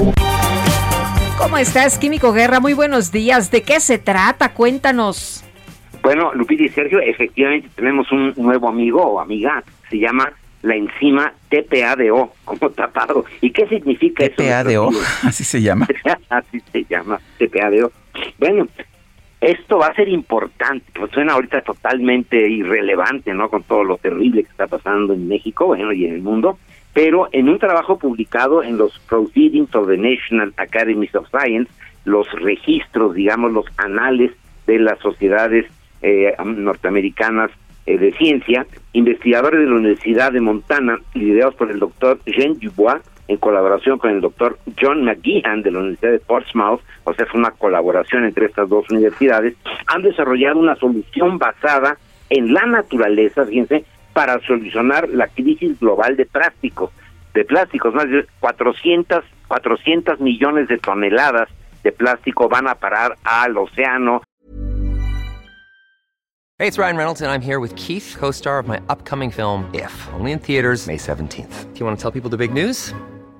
All right, I'll do it. Sign up now and you'll get unlimited for $15 a month in six months of Paramount Plus Essential Plan on us. Mintmobile.com slash switch. Upfront payment of $45 equivalent to $15 per month. Unlimited over 40 gigabytes per month. Face lower speeds. Videos at 480p. Active Mint customers by 531.24 get six months of Paramount Plus Essential Plan. Auto renews after six months. Offer ends May 31st, 2024. Separate Paramount Plus registration required. Terms and conditions apply if rated PG. a los rellenos sanitarios, a los tiraderos, etcétera, en el mundo. Ya se habían identificado enzimas, ya lo había comentado con ustedes, yo creo que hace como año y medio, enzimas naturales que podían romper la cadena del PET, el polietilén-tereftalato, que son las botellas de plástico, ¿no? Con el agua, los refrescos, etcétera. Todas esas botellitas de plástico son de PET. Estas enzimas, la PETasa y la MH-tasa, desagregan el polímero de PET, eso ya lo sabíamos, en los componentes que lo forman, que son etilenglicol y tereftalato. Pero en tanto el etilenglicol tiene muchísimos usos, por ejemplo, no sé si sabían que el refrigerante que tiene el motor de su coche es eh, precisamente etilenglicol. El etilenglicol inclusive se usa en medicina, por ejemplo, cuando se va a hacer uno una colonoscopía que tiene que tomar el día anterior eh, muchos litros, ¿verdad? De una solución precisamente para que se eh, limpie el, el, el intestino, pues es etilenglicol. Pero en tanto el etilenglicol tiene muchos usos, el TPA no tiene muchas aplicaciones y lo que es más importante aún, las bacterias no lo pueden digerir, por lo tanto fue una solución a medias. Ahora con esa nueva enzima, nuestro amigo Tepado, se desdobla el TPA y solamente el eh, tereftalato. Escribe el doctor McGeehan, lo estoy eh, citando, él es el director del Centro de Innovación Enzimática en la Universidad de Portsmouth. En los últimos años hemos atestiguado un avance increíble en ingeniería de enzimas para desagregar la cadena poli- polimérica del PET en sus bloques constituyentes. Este nuevo trabajo da un paso más adelante y produce la primera enzima de una cascada que viene que puede deconstruir estos bloques en moléculas más simples. Y estas moléculas a su vez pueden entonces ser utilizadas por las bacterias para producir sustancias químicas y materiales esenciales para generar productos valiosos a partir de los residuos plásticos. Usando rayos X de potentes provenientes de la fuente lumínica de diamante, se pudo generar la estructura detallada en 3D de, de este enzima, el tapado, permitiendo ver cómo se comporta en esta reacción crucial. Esto provee a los investigadores de un mapa de ruta para crear versiones más eficientes de esta compleja enzima. Estamos en el umbral, Sergio Lupita, de que este, pues, eh, digamos, problemón que tenemos, ¿no? Este lastre con la contaminación eh, por plásticos ya tecnológicamente esté completamente resuelto con estos avances en la eh, pues, cu- cuestión enzimática a través de la investigación científica, Sergio Lupita. Muy bien. Químico Guerra, muchas gracias. Buenos días. Y les mando un saludo TPADO. Muy bien, TPADO, ya me lo aprendí. Gracias.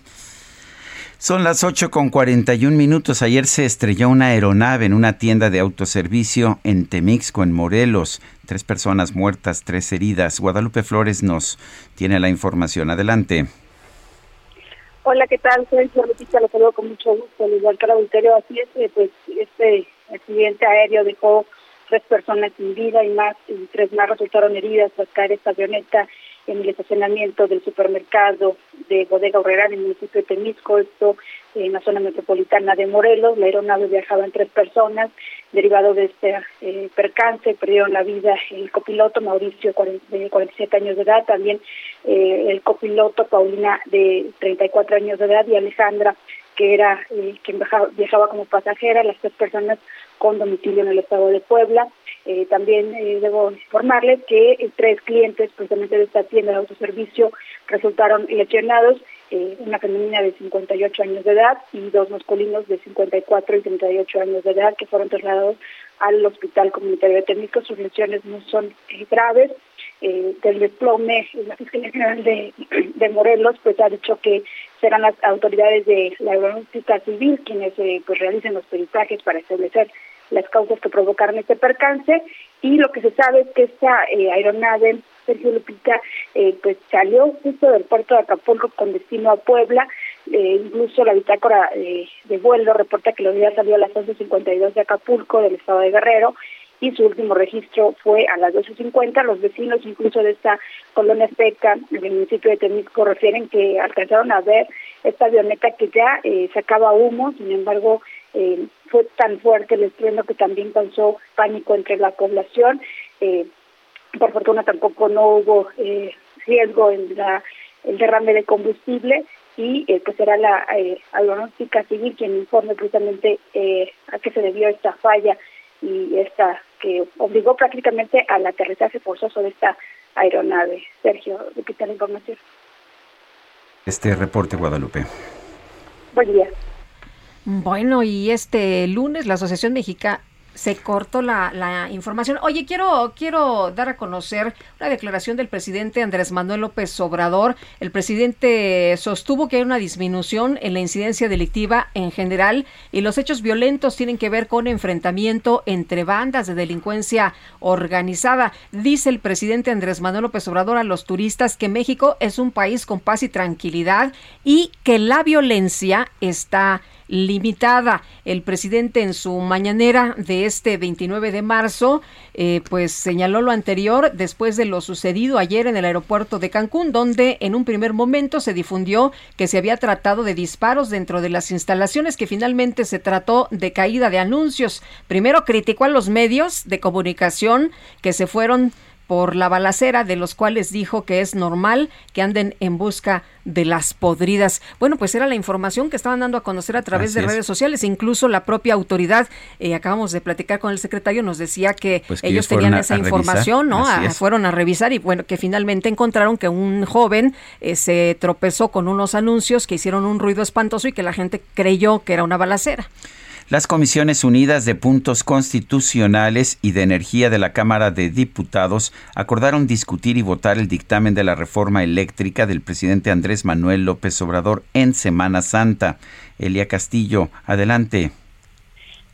Muy buenos días nuevamente, Sergio Lupita. Así es, el día de ayer eh, las Comisiones Unidas de Puntos Constitucionales y de Energía de la Cámara de Diputados se declararon ya en sesión permanente y citaron para el próximo lunes 11 de abril a las 11 de la mañana para discutir y votar el dictamen de reforma eléctrica, esta propuesta enviada por el presidente Andrés Manuel López Obrador. Justo en Semana Santa el documento se deberá distribuir entre los legisladores integrantes de ambas comisiones a más tardar el 4 de abril. Durante eh, esta reunión de trabajo que sostuvieron las instancias legislativas, aprobaron el acuerdo que establece la ruta para la dictaminación, discusión y votación en comisiones de la reforma constitucional en materia eléctrica que, eh, pues recordemos, el presidente Andrés Manuel López Obrador envió el pasado primero de octubre a esta Cámara de Diputados. Se comentó que en un inicio hubo, eh, pues, eh, reclamos por parte de las eh, bancadas del PAN y de Movimiento eh, Ciudadano debido a que en el orden del día pues se tenía previsto en el punto cuatro la discusión y, eh, y votación del dictamen y las, las fracciones de oposición pues acusaron que se pretendía un albazo legislativo, pidieron que se modificara la redacción para dejar muy claro que esta discusión se, eh, se, realizará en una fecha posterior, que en este caso al final acordaron será el próximo 11 de abril, así es que en Semana Santa justamente estará la discusión. Recordemos que ya habíamos adelantado, el Heraldo de México adelantó que eh, Morena planteaba aprobarla, eh, discutirla en el, en el Pleno el próximo 13 de abril para que el eh, jueves 14 se estuviera discutiendo en el Senado de la República. Habrá que ver si efectivamente pues es aprobada esta eh, reforma constitucional que las fracciones de oposición ya adelantaron que no aprobarán en sus términos y bueno, les hacen falta estos 57 votos a Morena y aliados para poder aprobarla. Este es el reporte que les tengo. Muy bien, gracias por esta información, Elia. Muy buen día. Buenos días y recuperamos la comunicación con Juan Manuel Delgado, presidente de Amexi, y es que esta Asociación Mexicana de Empresas de Hidrocarburos, a través eh, de la plataforma Pulso Energético, presentó un sitio web todo sobre regulación de hidrocarburos. Juan Manuel, cuéntanos cuál es el objetivo de la plataforma. Muy buenos días. Muy buenos días, Sergio. Muy buenos días, Lupita. Eh, bueno, estuvimos trabajando internamente en la asociación pues para poder tener acceso a todas las regulaciones sobre energía, ¿no? Ya ves que pues todas las dependencias están eh, publicando tradicionalmente dos, tres regulaciones al año o más y lo que decidimos fue para facilitar el trabajo a todos, tanto a los miembros de Amexi, eh, encontrar y tener un sitio, una plataforma donde puedan tener acceso a todas ellas. Entonces decidimos crearlo y decidimos contribuir un poco para que todo el público tenga acceso a ello.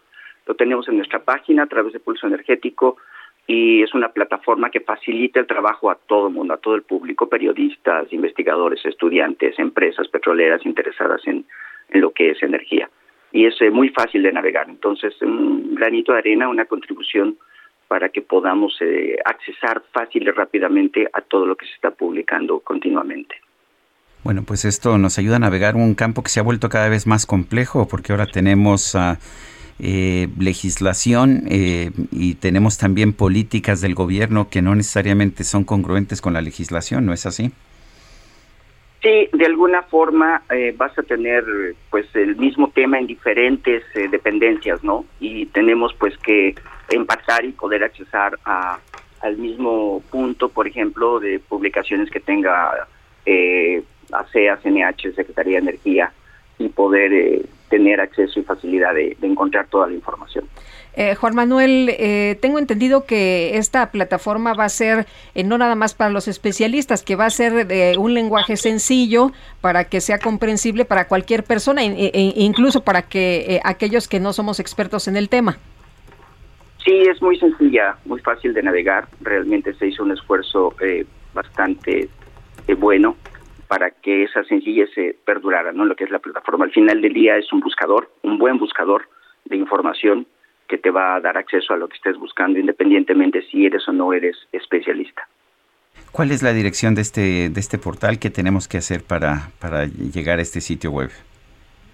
Mira, entrar a la página eh, de Amexi, ahí vamos a tener un link, es amexi.org, y de ahí y buscar pulso energético Dentro de esto eh, vas a tener ahí el sobre el comunicado que vamos a sacar el día de hoy, va a estar en al inicio de esta página. Entonces con amexi.org vamos a poder tener este el link. Muy bien, Juan Manuel, muchas gracias por platicar con nosotros esta mañana. Muy buenos días. Gracias a ustedes. Saludos. Gracias. Seis niños murieron calcinados en el interior de su casa en San José Tilapa. Es una comunidad de la región mixteca de Oaxaca. Karina García, cuéntanos adelante.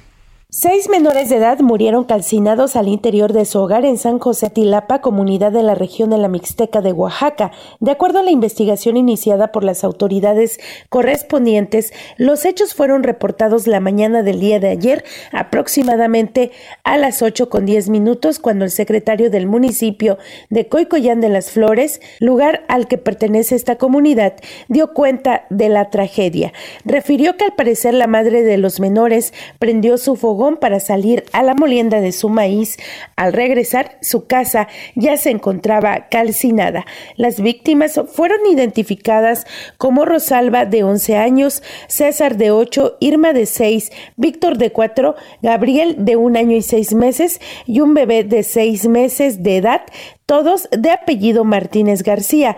Ante estos hechos, agentes estatales de investigación se trasladaron hasta el lugar para realizar las diligencias correspondientes y deslindar responsabilidades.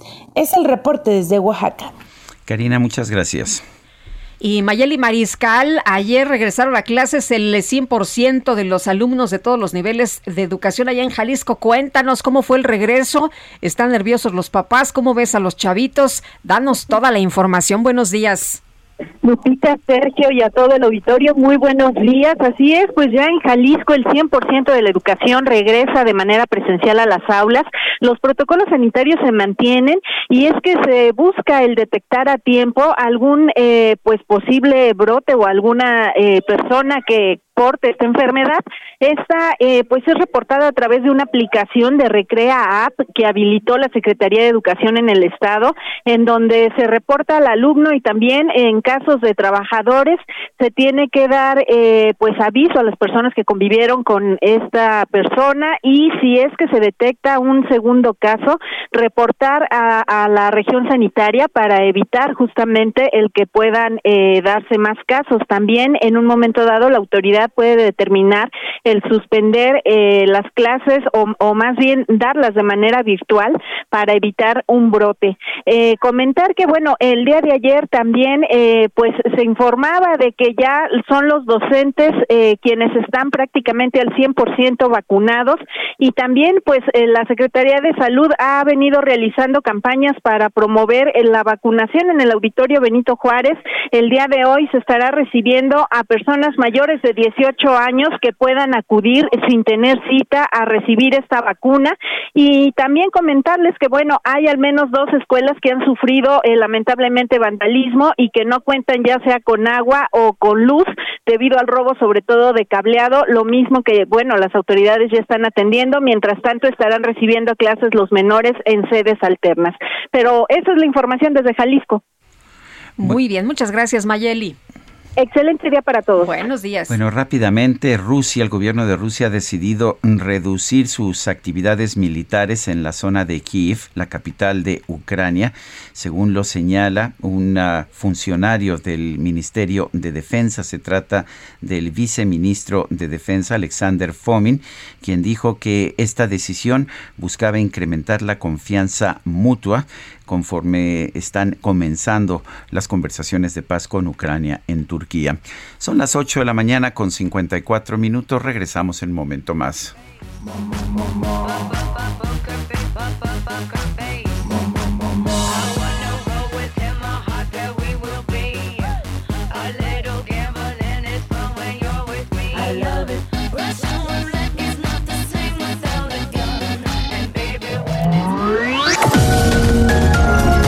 Sergio Sarmiento y Lupita Juárez quieren conocer tu opinión, tus comentarios o simplemente envía un saludo para ser más cálida esta mañana.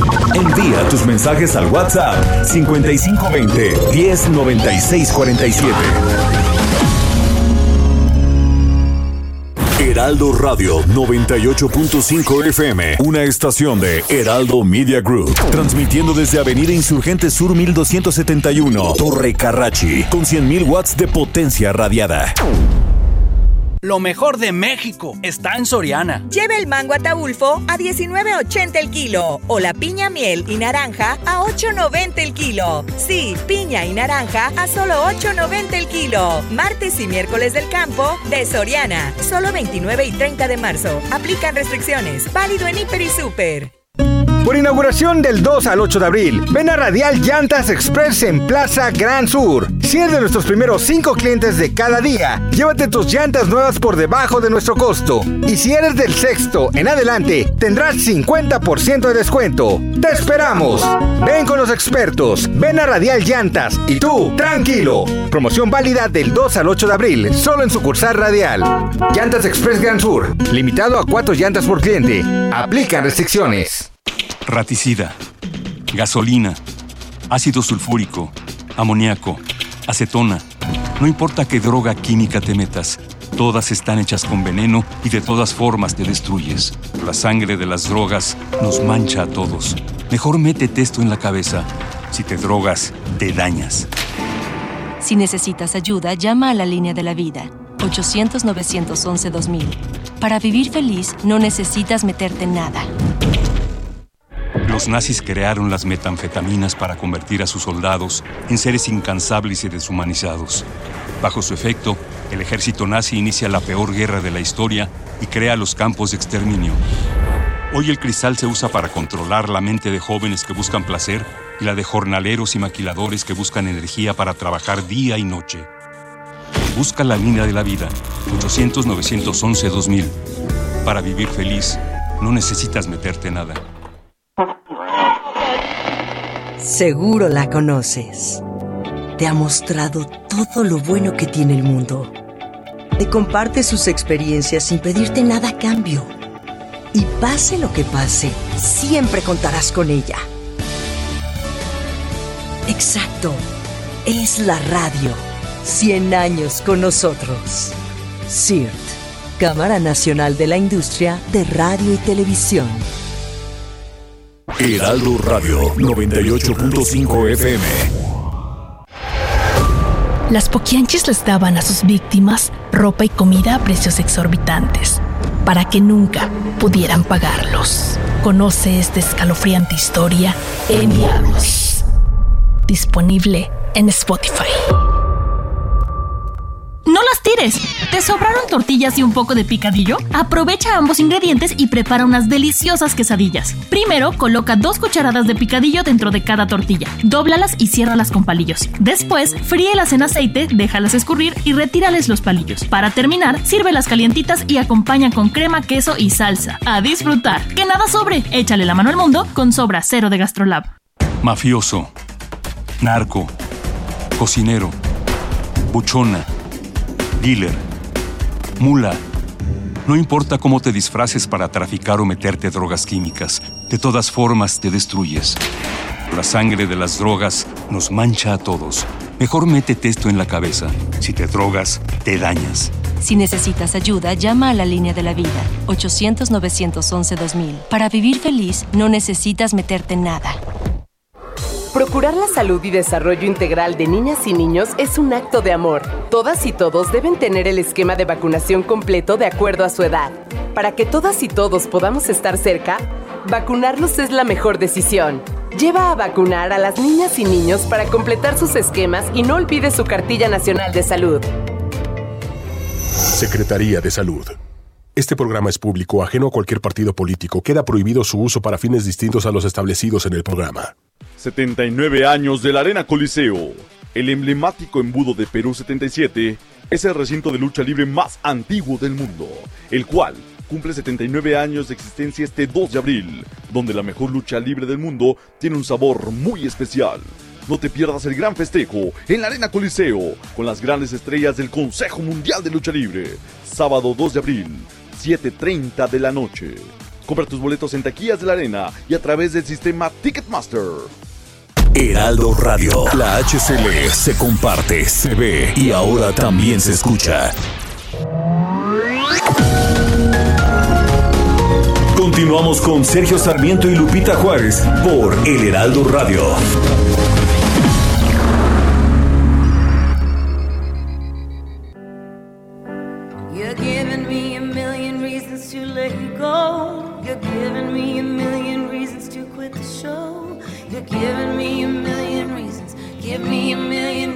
Giving me a million reasons. About a million reasons. If I had a highway, I would run for the hills.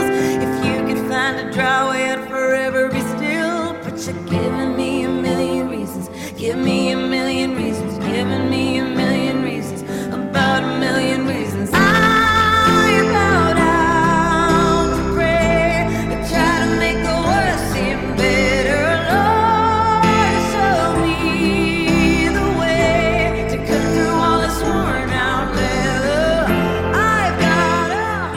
Bueno, otra probadita de la música de Lady Gaga. Esto se llama Million Reasons. Un millón de razones. Qué bonita música. Así es. A million reasons I want to stay. Hay un millón de razones por las que quiero quedarme aquí. Nada más, un millón. Bueno, vámonos a los mensajes. Nos dice una persona al auditorio, eso del avión presidencial es otra ocurrencia del gobierno. Solo falta que digan que en los vuelos se ofrecerán doraditas y tlayudas. Martín Moreno desde Coacalco, en el Estado de México. Nos dice otra persona, buenos días, los escucho todas las mañanas desde su antiguo programa. Quisiera que me orientaran sobre si la revocación de mandato es anticonstitucional, ya que la votación fue por seis años para el presidente que ganara. No, no es inconstitucional porque eh, Morena eh, y el grupo, el- los partidos eh, que tienen mayoría, modificaron la constitución para que fuera constitucional. Pues sí, y este ejercicio está programado, como usted sabe, ya en los próximos días. Eh, no va a existir verdadera independencia judicial mientras no exista independencia financiera de los poderes judiciales locales. En todo el país, el Poder Ejecutivo es quien decide junto con el Congreso cuánto presupuesto les dan. Son las nueve con dos, vamos con Mónica Reyes. ¿Qué tal? Sergio Sarmiento, Lupita Juárez, muy buenos días. Y si ustedes amigos no han pagado su tenencia o refrendo, les tengo una muy buena noticia, porque con tu tarjeta de crédito o débito Citibanamex te puedes quedar tranquilo para el pago de tenencia o refrendo, ya que puedes hacerlo a meses sin intereses o en una sola exhibición en sucursales Citibanamex, oficinas recaudadoras o en negocios participantes. La vigencia de la promoción es hasta el 31 de marzo de 2022. Condiciones en www.citibanamex.com diagonal impuestos y servicios. Requisitos y CAT en www.citibanamex.com. Gracias. Gracias a ti, Mónica Reyes. Son las nueve de la mañana con tres minutos. Vamos a un resumen de la información más importante desde Palacio Nacional. El presidente López Obrador celebró que la Suprema Corte de Justicia haya ordenado la libertad inmediata de Alejandra Cuevas Morán y Laura Mora- Morán Servín. Yo celebro que se haya tomado esa decisión por la Corte y creo que es la mejor manera de enfrentar las controversias, los conflictos, los problemas, el que nos eh, ajustemos al marco legal y que prevalezca un auténtico, un verdadero Estado de Derecho. Antes esto no sucedía, antes era Estado de chueco, no Estado de Derecho. No hace falta buscar muchos ejemplos. Bueno, por otro lado, el presidente criticó que el Tribunal Electoral haya declarado inaplicable el decreto de interpretación sobre la propaganda gubernamental en el proceso de revocación de mandato. ¿Cómo un tribunal electoral va a estar en contra de que se difunda una consulta, un plebiscito, un referéndum? Es este una paradoja, es contradictorio, es un absurdo, pero hay que esperar. Ah, ya lo aprobaron. ya está aprobado. Ah, pues ya, ya lo aprobó el tribunal y ya no queda eh, ninguna otra instancia. Ya es definitivo. ah, es pues ya. del tribunal. Por eso hace falta una reforma. Ya vamos a hacer la propuesta, pasando el 10 de abril. Bueno, el tribunal no está a favor ni en contra, ¿no? Simplemente hace valer la, la ley. Pues sí. La jefa de gobierno de la Ciudad de México, Claudia Sheinbaum, presentó el nuevo programa de reingeniería de tránsito, el cual incluye la simplificación de trámites y descuentos para el pago de infracciones. Primero, eh, ordenar la circulación con policías más capacitados y segundo, erradicar cualquier forma de corrupción que todavía pueda haber eh, con esta tramitología tan tremenda eh, y esta disminución de la multa en las primeras semanas. El gobierno de China anunció nuevas medidas de confinamiento, escuche usted, en la ciudad de Shanghai, con 26 millones de habitantes como parte de la estrategia para controlar el aumento de casos de COVID-19. Dormido no puedo estar, gran malestar, muy incómodo en mi cuerpo, que está a punto de puso en crisis, ¿Qué pasó? no aguanta más. La cantante brasileña Poca relató en Instagram que hace unos días fue hospitalizada por guardar las apariencias frente a su novio. Explicó que tras presentar un fuerte dolor estomacal le detectaron una grave acumulación de gas debido a que siempre se aguantaba cuando estaba con su pareja. Poca llamó a sus seguidoras a no actuar como ella, aseguró que es vergonzoso soltar un gas, pero es peor que un doctor te di- diagnostique con gases atrapados. Uy, ahora sí que más vale perder un amigo que una tripa, ¿no? Eso dicen. Eso dicen.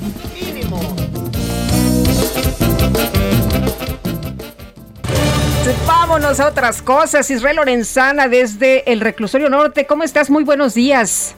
Sergio Lupita, muchísimas gracias. Un gusto saludarte. Estamos ubicados exactamente a las afueras de los juzgados penales anexos al reclusorio preventivo norte. Estos ubicados aquí en la alcaldía Gustavo A. Madero. Hace tan solo unos minutos antes de las nueve de la mañana ingresó la alcaldesa Sandra Cuevas de la alcaldía Cuauhtémoc, quien por supuesto tiene hoy una audiencia programada a las nueve de la mañana. Esta audiencia, Sergio Lupita, es para que el Ministerio Público haga la solicitud de la revocación de la pues, de la supervisión provisional de este proceso y además bueno pues el juez le dará a conocer la forma en que deberá de disculparse con las partes afectadas hay que recordar que bueno pues aparentemente se había terminado ya esta situación Sergio Lupita este juicio pero bueno pues el día de hoy una vez más es citada en estos juzgados penales la alcaldesa para eh, pues eh, checar de qué manera estará pues dando esta disculpa pública a las partes afectadas. No habló con medios de comunicación, aparentemente pues está prohibido que hable del tema con medios de comunicación, así que bueno, pues nosotros vamos a permanecer aquí al pendiente, a las afueras de estos juzgados, en espera pues de que salga para pues dar a conocer precisamente qué es lo que ocurrió en esta audiencia aquí en el reclusorio norte. Sergio Lupita, la información que les tengo. Gracias Israel, buenos días. Hasta luego. Son las 9 de la mañana con 8 minutos. Vamos con Julio Romero. 3, 2, 1. La micro deportiva. Prepárate. Prepárate. Vamos a activar todos tus sentidos. Los decibeles ya llegaron al máximo. Ya llegaron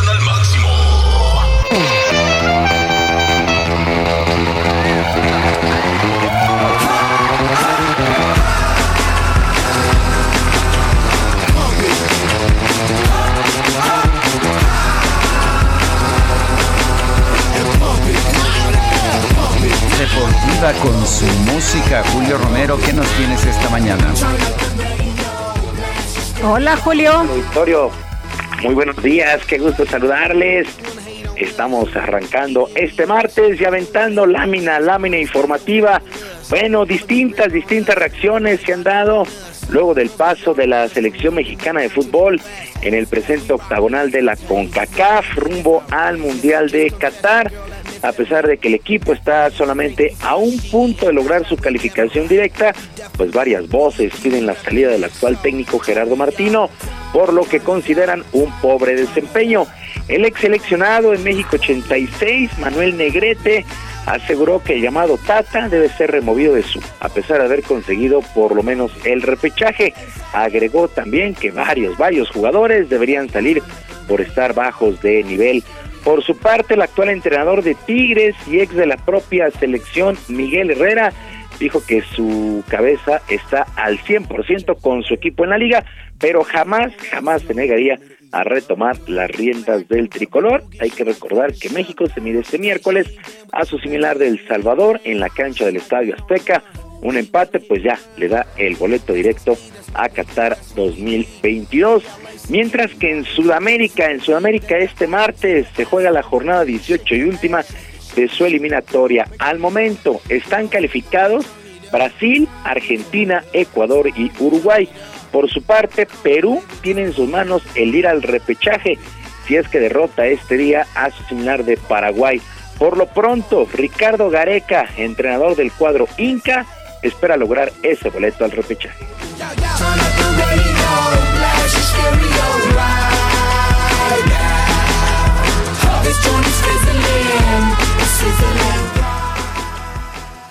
Y pues nosotros teníamos expectativas, eh, dependiendo de nosotros, de poder estar en forma directa. Ya no, no puede ser.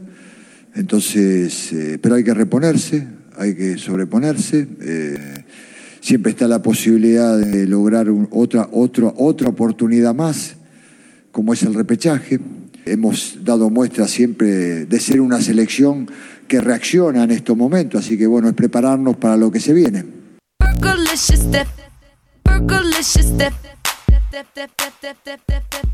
Bueno, Perú, Perú busca su boleto al repechaje. Colombia, con alguna posibilidad, se mide de visita a Venezuela y Chile, con el abaco en la mano, se estará midiendo a Uruguay, pero con pocas esperanzas.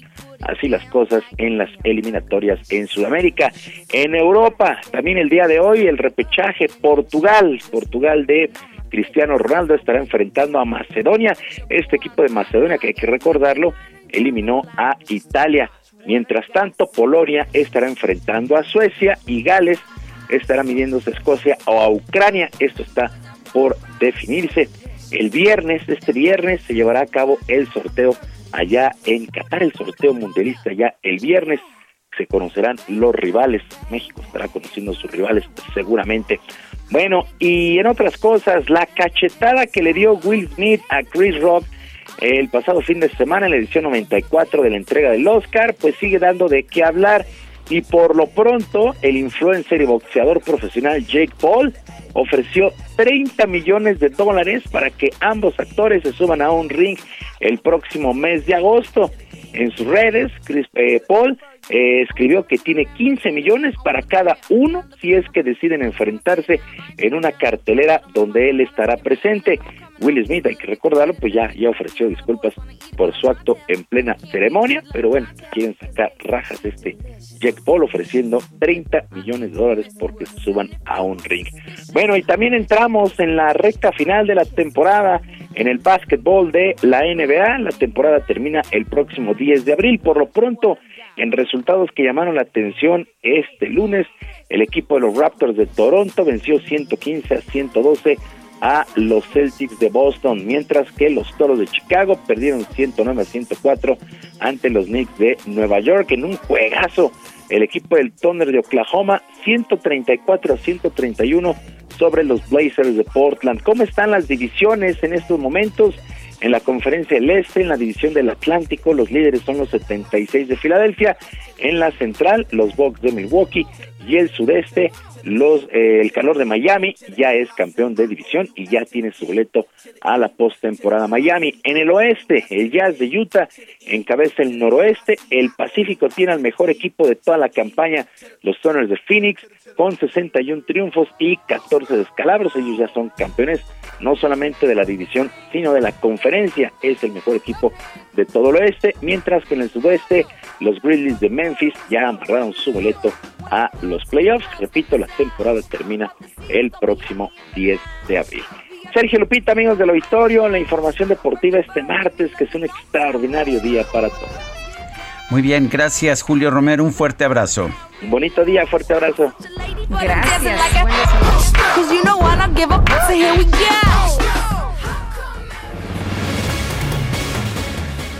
Pues, ¿qué tiene que ver el conflicto entre Ucrania y Rusia, esta invasión a ese país con el hambre y la carestía? ¿Por qué esto se antoja como una tormenta perfecta? ¿Y qué pasa? ¿Qué pasa? ¿Cuáles son las repercusiones para América del Centro? Marta Bárcena, columnista del Heraldo de México, gracias por platicar con nosotros esta mañana, por hablarnos de estos temas. Buenos días. Buenos días, Sergio y Lupita. Buenos días al auditorio del Heraldo Radio. La invasión rusa-Ucrania, el COVID-19 y el cambio climático se combinan para una tormenta perfecta, describió el mexicano Julio Verdegué, subdirector de la FAO para América Latina y el Caribe, unos días antes de que comience la conferencia regional de la FAO. Han subido los precios del maíz, el trigo, la soya, la cebada, el aceite de girasol y los fertilizantes. Rusia y Ucrania son los principales exportadores de estos productos. Además, el alza en los precios de la energía afecta la producción de fertilizantes, eleva los costos de transporte y los de los seguros. Rusia es el principal suministrador de fertilizantes en el mundo y la imposición de sanciones va a impactar sus exportaciones. La FAO la Organización de las Naciones Unidas para la Alimentación y Agricultura analizó el impacto en los mercados agrícolas del conflicto en Ucrania y advierte de los riesgos para los países más pobres. Estima que los precios de los granos subirán en este año y hasta 2023 entre un 8 y un 22% adicional. Por ello, recomienda políticas como mantener los mercados abiertos y evitar las restricciones a la exportación, así como el apoyo a programas de protección social. México, a pesar de ser un productor importante de granos, especialmente de maíz, sigue siendo un importador neto de los mismos, en particular de maíz, trigo y soya, tanto para consumo humano como animal. Si bien el gobierno tiene como objetivo la autosuficiencia alimentaria, este objetivo parece aún lejano, Sergio, Lupita. Habría que plantear si se requiere autosuficiencia o seguridad alimentaria. Por ejemplo, la región de América Latina y el Caribe tiene 667 millones de habitantes y produce alimentos para 1.300 millones, nos decía Julio Verdegué. Sin embargo, en América Latina y el Caribe 60 millones padecen hambre. Hay alimentos, pero no hay dinero para comprarlos. Los ganadores de esta crisis eh, derivada de la invasión rusa serán en el continente americano Brasil, Argentina y Estados Unidos y Canadá, grandes productores y exportadores de granos. Sin embargo, México pagará precios más altos por sus importaciones con la consiguiente inflación en el costo de los alimentos. Los países más afectados por esta crisis y esta tormenta perfecta de guerra, pandemia y cambio climático son los más pobres de América Latina y el Caribe, Haití, Guatemala, El Salvador y Honduras, así como Venezuela, que es un importador neto de alimentos. Si aumentan el hambre y la pobreza en Haití y América Central, crecerá la migración a México y a los Estados Unidos, por lo que será indispensable un apoyo de emergencia a la población en inseguridad alimentaria. Ya el Programa Mundial de Alimentos ha dicho que la crisis alimentaria es la más grave desde la Segunda Guerra Mundial. La invasión rusa-Ucrania exacerbó las tendencias alcistas en los mercados energéticos y agrícolas derivadas de la pandemia. Tendremos menor crecimiento económico y más inflación. El entorno global se ha transformado. Esto, el futuro, la transición energética y la crisis alimentaria son los verdaderos retos para México. Buenos días, Sergio, Lupita y auditorio del Heraldo. Gracias, embajadora. Buenos días. Son las 9 de la mañana con 19 minutos. Vámonos hasta Houston. Juan Guevara nos tiene información. Juan, adelante, buen día. Buenos días, Sergio. Buenos días, Lupita. Biden dice que estaba expresando su coraje, pero que no estaba tratando de hacer ningún cambio de política en cuando dijo que Putin no podría permanecer en el poder.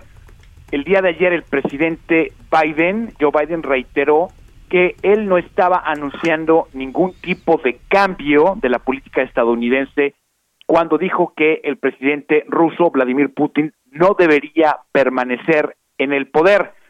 Una de las de los comentarios que eh, pues tomó por sorpresa al público norteamericano y al público oficial, ya que parecía que la Casa Blanca estaba intentando de alguna manera remover o cambiar las políticas hacia Rusia. Él dijo, estaba expresando solamente mi coraje, él no debe de permanecer en el poder porque las personas malas no deben de continuar haciendo cosas malas. Eh, Biden le dijo a los reporteros, específicamente eh, varios reporteros que se encontraban ayer en esta conferencia de prensa en la Casa Blanca, pero esto no significa que estamos cambiando nuestra política o que vamos a hacer algo para quitar a Putin del poder. Esto fue uno de los comentarios que hicieron el día de ayer aquí en, en Estados Unidos que le dio vuelo a los medios informativos, además de que se confirma la comisión del, eh, eh, uh, del Senado y del Congreso de los Estados Unidos confirma que va a presentar cargos criminales contra ayudantes eh, de Trump por el caso de la irrupción en el Capitolio el día 6 de enero. Mi reporte es Sergio Lupita. Juan Guevara, muchísimas gracias. Un abrazo, gracias. Hasta luego. Y el Congreso del Estado de México recibió el primer informe de la Comisión de Derechos Humanos Estatal, según el cual se ha avanzado en la protección de las garantías de los mexiquenses gracias a la legislación emitida por el Poder Legislativo. Vamos a escuchar la voz de Maurilio Hernández, presidente de la Jucopu en el Congreso del Estado de México, y Mirna Araceli García Morón, presidenta de la CODEM.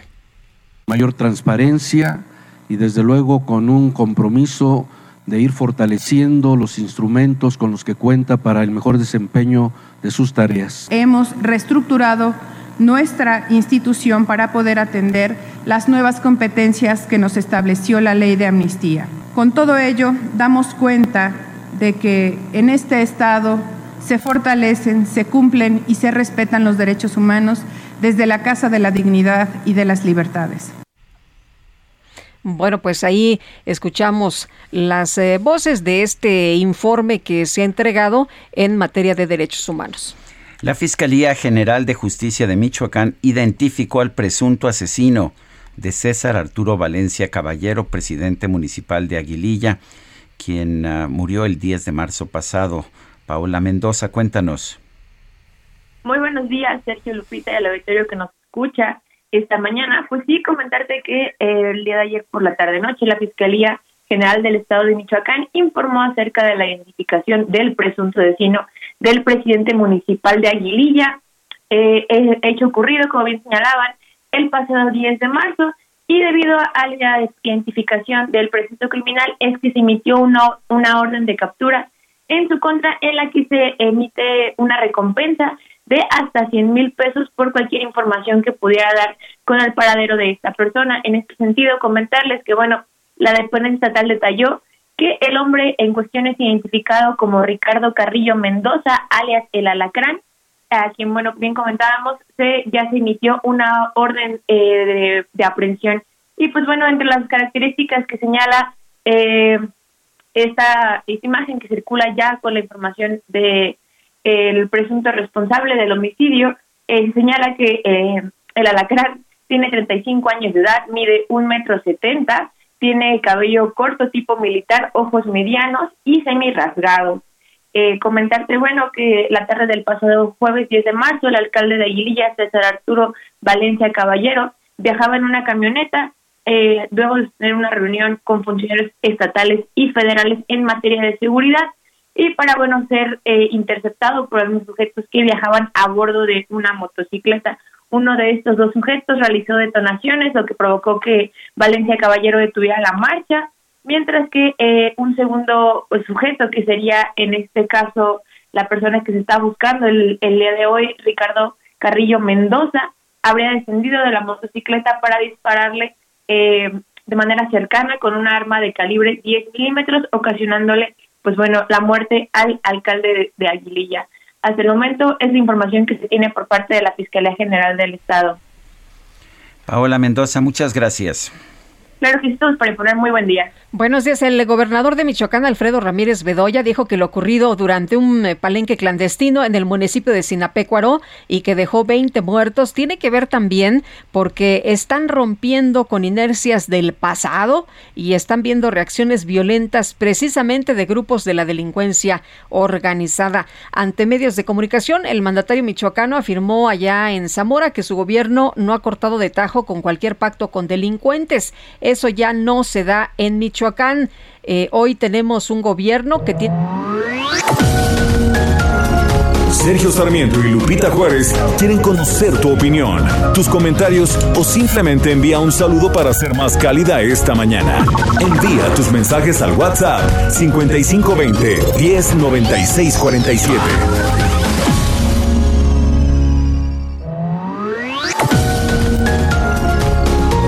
Continuamos con Sergio Sarmiento y Lupita Juárez por El Heraldo Radio. ¿Dejarías al zorro y sus amigos a cargo del gallinero? Claro que no, por una simple razón. Se comerían las gallinas. Si sabemos que el consumo de comida chatarra, refrescos, tabaco y alcohol son la principal causa de enfermedad y muerte en México, ¿por qué dejamos que aquellos diputados, senadores, funcionarios y jueces, amigos de los zorros, diseñen políticas, aprueben leyes y resuelvan juicios que obviamente protegen sus intereses dañando nuestra salud? Fuera del gobierno, el zorro y sus amigos. El poder del consumidor.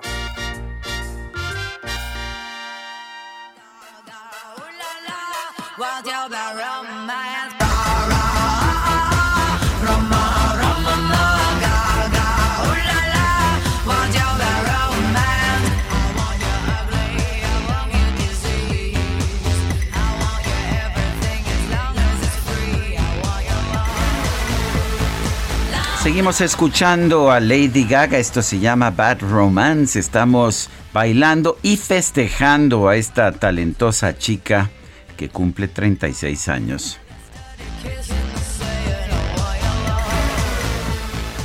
Bueno, esperemos que estén echando su bailadita con esta De Bad Romance. Oye, y vámonos a los mensajes. La jefa de gobierno habla de los derechos humanos solo cuando les conviene porque dice que la alcaldesa debe de disculparse como lo mandan los derechos humanos. Dice otra persona, buenos días Sergio y Lupita, el presidente en vez de ponerse a gobernar e importarle la violencia desatada que hay en el país, primero hace rifas de un avión y ahora en una empresa patito pretende rentarlo de plano. AMLO vive en Pejelandia.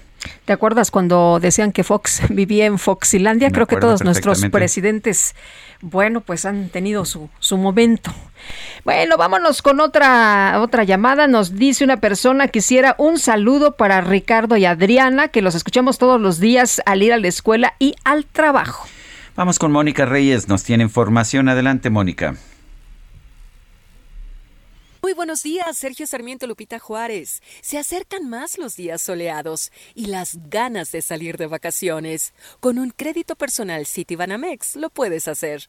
No te cobra comisión por apertura. Es con pagos fijos mensuales y tasas de interés de las más competitivas. Ve a tu sucursal más cercana y solicítalo. O desde Citibanamex Móvil también lo puedes hacer.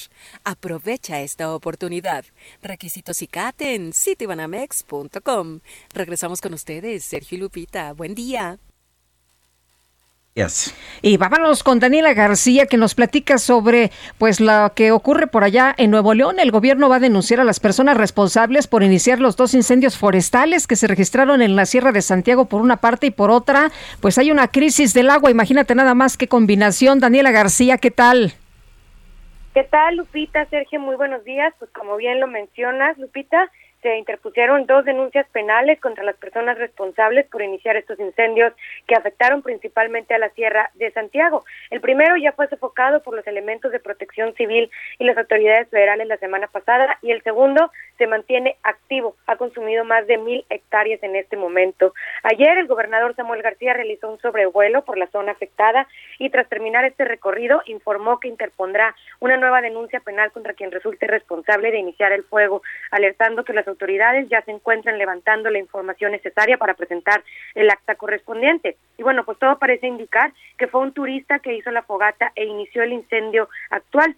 Así que en este momento hay personal de la Secretaría de Medio Ambiente investigando para levantar el acta correspondiente. Agregó el mandatario que las penas por iniciar un incendio, según el Código Penal Federal, es de entre 2 y 10 años de prisión, tiempo que buscarían aumentar ya que se trata de un área protegida. Y bueno, como les comentaba, esta es la segunda denuncia penal que interpone la autoridad por incendios. En días pasados ya se interpuso una ante la Fiscalía General de Justicia por el incendio que devastó 190 hectáreas eh, de bosque en la misma Sierra de Santiago que habría sido ocasionado por la quema clandestina de basura. Y bueno, como comentabas, Lupita, pues esto se complica en un momento en donde realmente las presas de la entidad se encuentran prácticamente en sus niveles más bajos de forma histórica. Ha complicado el combate y también ha complicado el hecho de que los mismos bosques y las sierras del estado de Nuevo León se encuentren eh, pues secos, propiciando que se den estos incendios de manera más rápida y que se esparzan muchísimo más rápido. Recordemos en Nuevo León desde la semana pasada, hoy se cumple exactamente una semana que iniciaron los cortes de agua programados para intentar pues controlar la manera en cómo se está consumiendo el agua actualmente, intentar generar un ahorro. Y de hecho, pues hoy en algunos momentos más sabemos que entre 10 y 11 de la mañana el gobernador Samuel García se reunirá con el presidente Andrés Manuel López Obrador para tratar justamente este tema y qué soluciones pudieran eh, otorgar desde la federación para solventar el problema que afecta actualmente a Nuevo León. Es la información de esta mañana. Muy bien, Daniela, estaremos muy atentos. Buenos días. Muy buenos días. Hasta luego. Ayer se llevó a cabo en el Senado el Parlamento abierto con respecto a la ley que eleva el mínimo, el número mínimo de vacaciones de 6 a 12 días para los trabajadores que lleven un año trabajando en una empresa. Patricia Mercado es senadora por Movimiento Ciudadano y secretaria de la Comisión de Trabajo y Previsión Social en el Senado. Patricia, buenos días. Buenos días, Sergio Lupita, mucho gusto en saludarlos. Igualmente, buenos días. Cuéntanos acerca de las posiciones que se escucharon en este Parlamento abierto. Pues mira, primero decir que hubo un acuerdo total en que necesitamos cambiar. Tenemos 90 años con 6 días.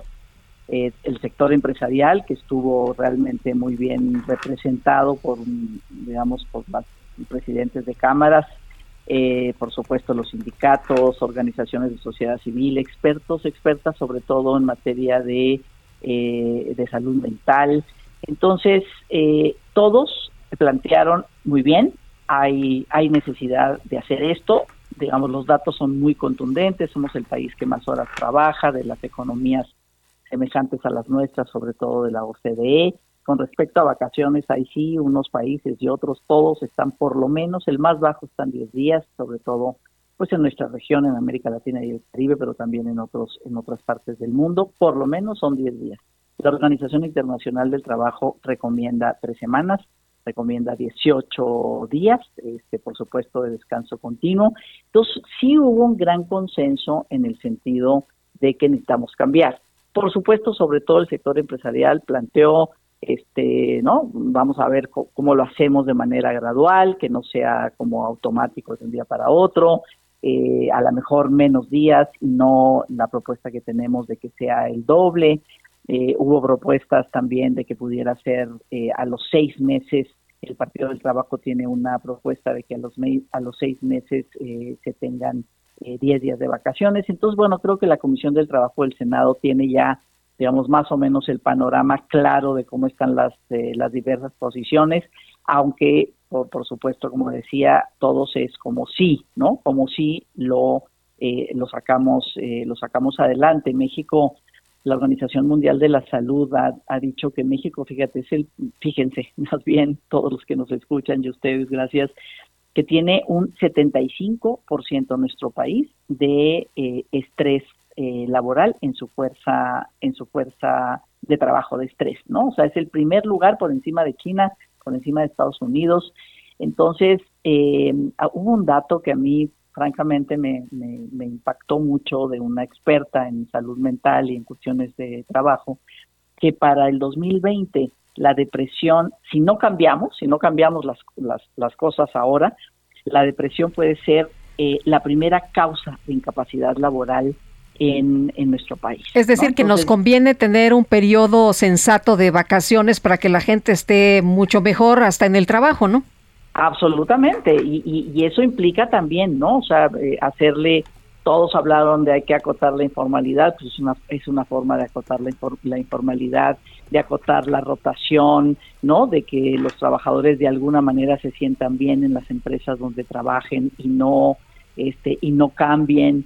Eh, en fin, es, es eh, realmente sí necesitamos. Después también se planteó todo el tema de la jornada, porque también trabajamos muchas horas y no eso implica que somos un país productivo y un país competitivo, por, por todo lo contrario, estamos en números muy bajos. Entonces no hay una relación directa y más en este momento después de la pandemia. Sí. Oye, Patricia, por ejemplo, en Europa hay horarios abiertos. La gente puede llegar a las 7 de la mañana o a las 6 de la mañana o llegar a, los, a las 8 y, y ir dosificando sus horas a lo largo de la semana. Absolutamente, si estamos hablando del cambio climático y si estamos hablando de una movilidad, digamos, más sostenible, pues efectivamente tener este tipo de horarios escalonados, ¿no? De, de, de, de gestionar en ese sentido la demanda de movilidad, pues también nos ayuda. O sea, todo es como ganar, ganar, ¿no? Todo es eh, positivo y eso pues nos llamó mucho la atención porque realmente la gente pues está prefiriendo, de- de- decía después de la pandemia, más calidad de vida, su salud mental, que incluso ganar más. Patricia Mercado, senadora por Movimiento Ciudadano, gracias por hablar con nosotros. No, gracias a ustedes. Buen día. Hasta luego. Hasta luego, muy buenos días. Y Greenpeace México pidió al presidente Andrés Manuel López Obrador la suspensión inmediata de las operaciones del tramo 5 del tren Maya. Gustavo Ampuñani, director de Greenpeace México, ¿han tenido alguna respuesta ante estas peticiones, ante estos señalamientos? Hola, buenos días. ¿Cómo estás? Buenos días. Buenos días, buenos días, Sergio. Buenos días. Eh, no, no, no, no hemos tenido ninguna ninguna respuesta por parte de- del presidente. Digo, nosotros hicimos este acto de protesta pacífico el día de ayer. Estuvimos impidiendo las operaciones en ese tramo, eh, en esta parte del municipio de Solidaridad, donde se está construyendo el tramo 5 del Tren Maya. Este, desde ahí hicimos el llamado al presidente. Yo no he tenido oportunidad de escuchar la conferencia matutina de- del día de hoy, pero no, hasta donde sé, no ha habido ningún tipo de respuesta.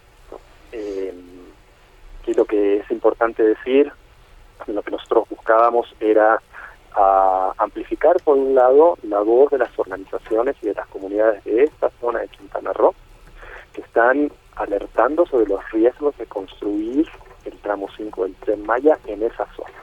Hay que recordar que este tramo fue cambiado de ubicación en varias oportunidades.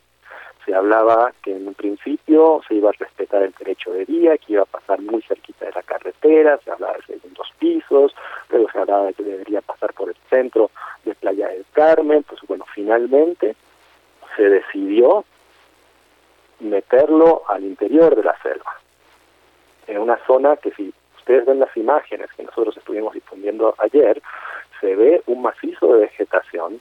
¿No que eres muy conservador o muy fifí? ¿Perdón? ¿No será que eres muy conservador y estás viendo las cosas de otra manera? No, bueno, nosotros no creemos en esas este, polarizaciones y categorizaciones, por supuesto. O sea, podemos tener diferencias, eh, pero bueno, nosotros somos eh, muy respetuosos. eh, vamos, no, o sea, sí, sí, sí, sí entiendo a lo que te refieres. No, no nos consideramos así, ni de uno ni de otro. Este, nosotros tratamos de ser una voz crítica, eh, cuestionando lo que nosotros creemos que no se está haciendo bien. Pero también sabemos reconocer las cosas que se hacen bien.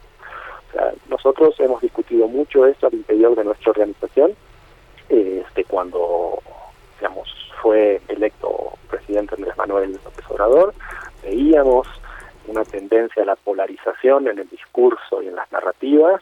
Eh, no es nuevo, en México esto ya lo habíamos visto en otros países latinoamericanos y nuestra decisión fue, pues bueno, mantener nuestra voz crítica como siempre hemos sido. Nosotros hemos cuestionado grandes proyectos de gobiernos anteriores también. ¿Por qué no lo vamos a hacer de este gobierno? El presidente dice que no se afecta la selva, que es una zona de matorrales nada más y que no hay ningún que no hay ningún peligro, que el ejército se está haciendo cargo de que no se afecten los eh, no sé, el, el agua en el interior, que no se af- afecten los cenotes ni los ríos subterráneos. ¿Qué opinas? Sergio, eso no es verdad, al menos no se puede generalizar. Eh, nuevamente, en el lugar donde nosotros estuvimos ayer, municipio de Solidaridad, muy cerca del centro urbano de Playa del Carmen, ahí no hay acahual. No es una tierra que se usaba para sembrar maíz y que luego se rota, se deja en barbecho, y luego se vuelve a utilizar unos años después. Se ve clarito que era un macizo de vegetación muy bien conservado y tú ves el trazo que están abriendo las topadoras. Eso no es Acahual. Quizás el, el Acahual está en otros municipios, en otros tramos del Tren. O sea, no toda la península es igual. Por eso este tramo es particularmente sensible por el tipo de terreno y suelo cárstico que existe ahí. Y fíjate, más aún, ayer, cuando se estaba haciendo la protesta, eh, unos activistas recorrieron un poco el trecho y llegaron a donde hay una caverna. Y tú ves la cueva, donde está el trazo.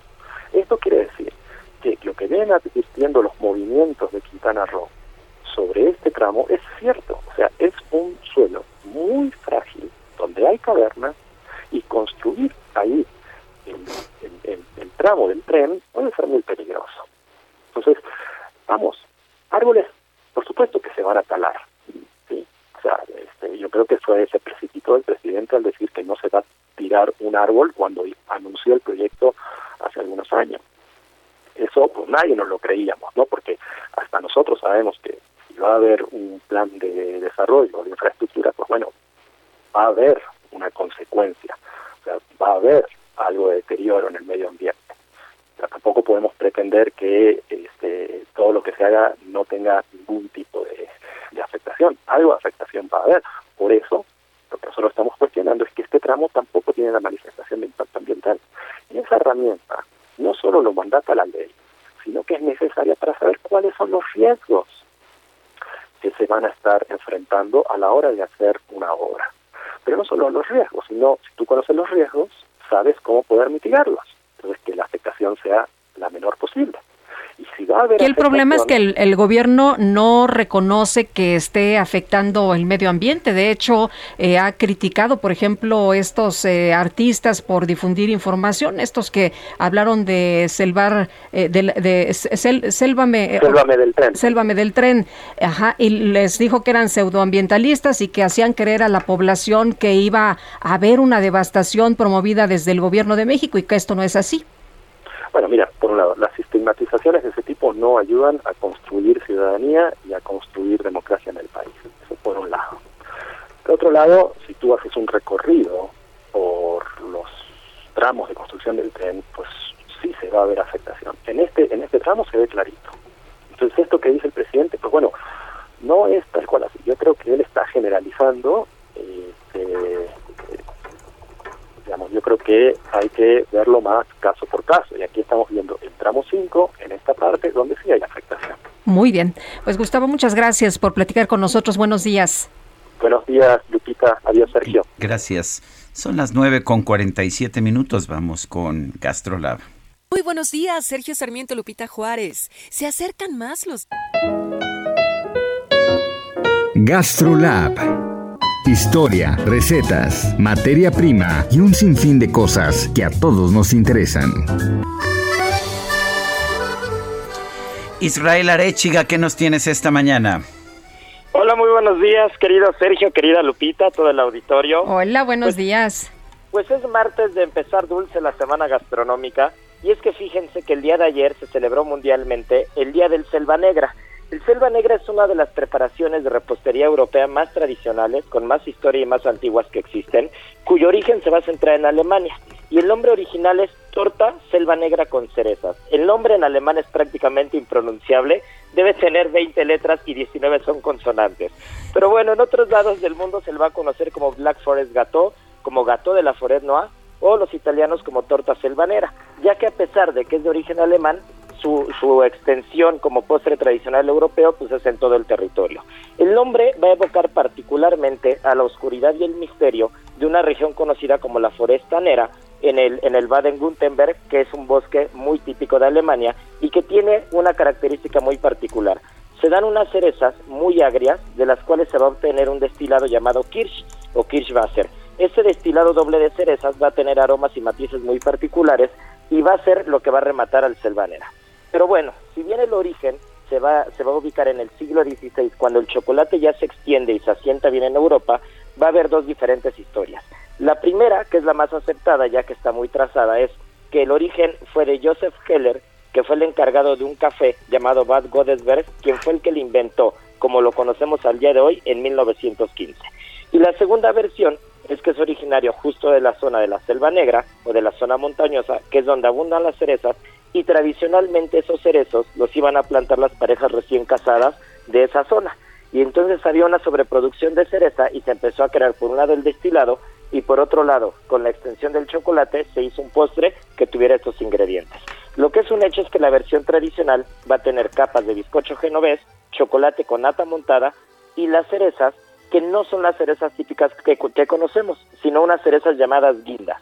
Entonces, con estos ingredientes, más el kirsch como un ingrediente fundamental, vamos a tener el selva negra, que al día de hoy es uno de los postres más extendidos con chocolate con cereza de la cocina tradicional europea y que pasando la Segunda Guerra Mundial gozó de mucha popularidad y que al día de hoy lo podemos encontrar en prácticamente todo el mundo.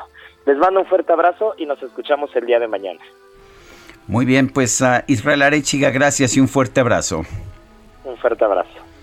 Son las 9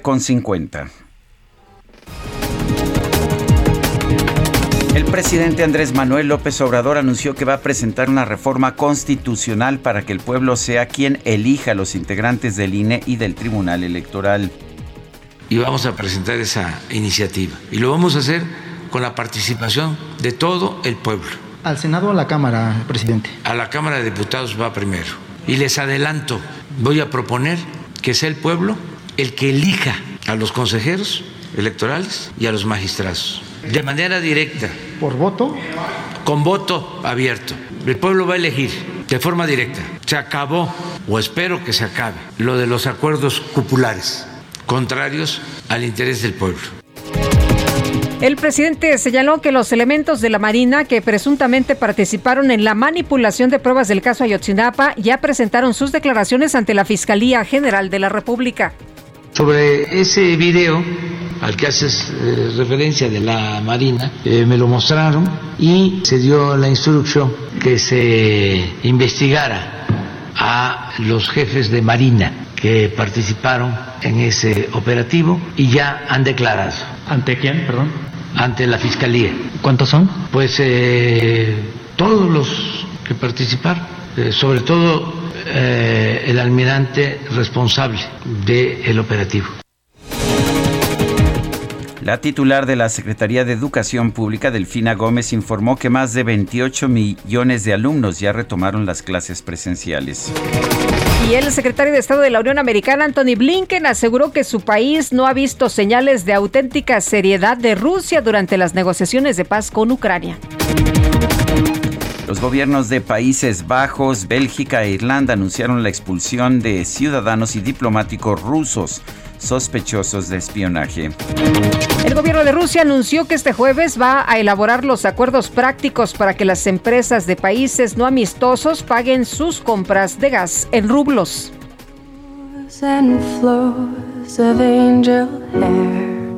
and ice cream castles in the air. En redes sociales se hizo viral un video que muestra a la cantante Alessandra Rosaldo junto con su hija Aitana. El momento en que se entera que la cinta Coda, en la que participó su esposo Eugenio Derbez, obtuvo el Oscar a Mejor Película. Debido a la emoción, Alessandra rompe en llanto mientras celebra el éxito de su pareja. things I would have done. And the Oscar goes to. Okay, Coda.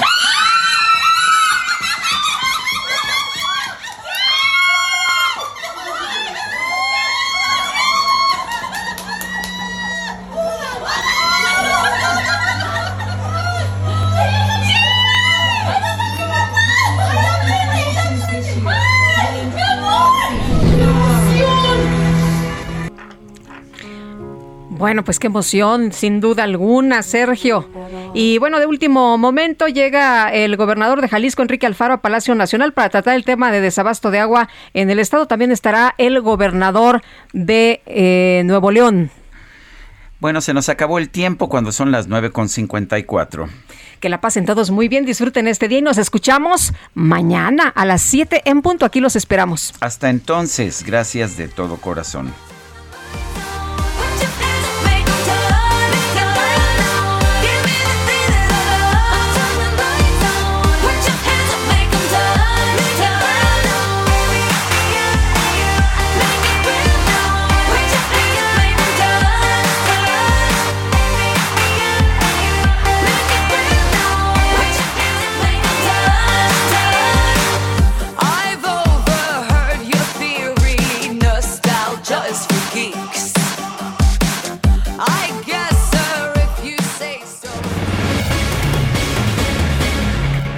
Heraldo Media Group presentó Sergio Sarmiento y Lupita Juárez por El Heraldo Radio. Heraldo Radio.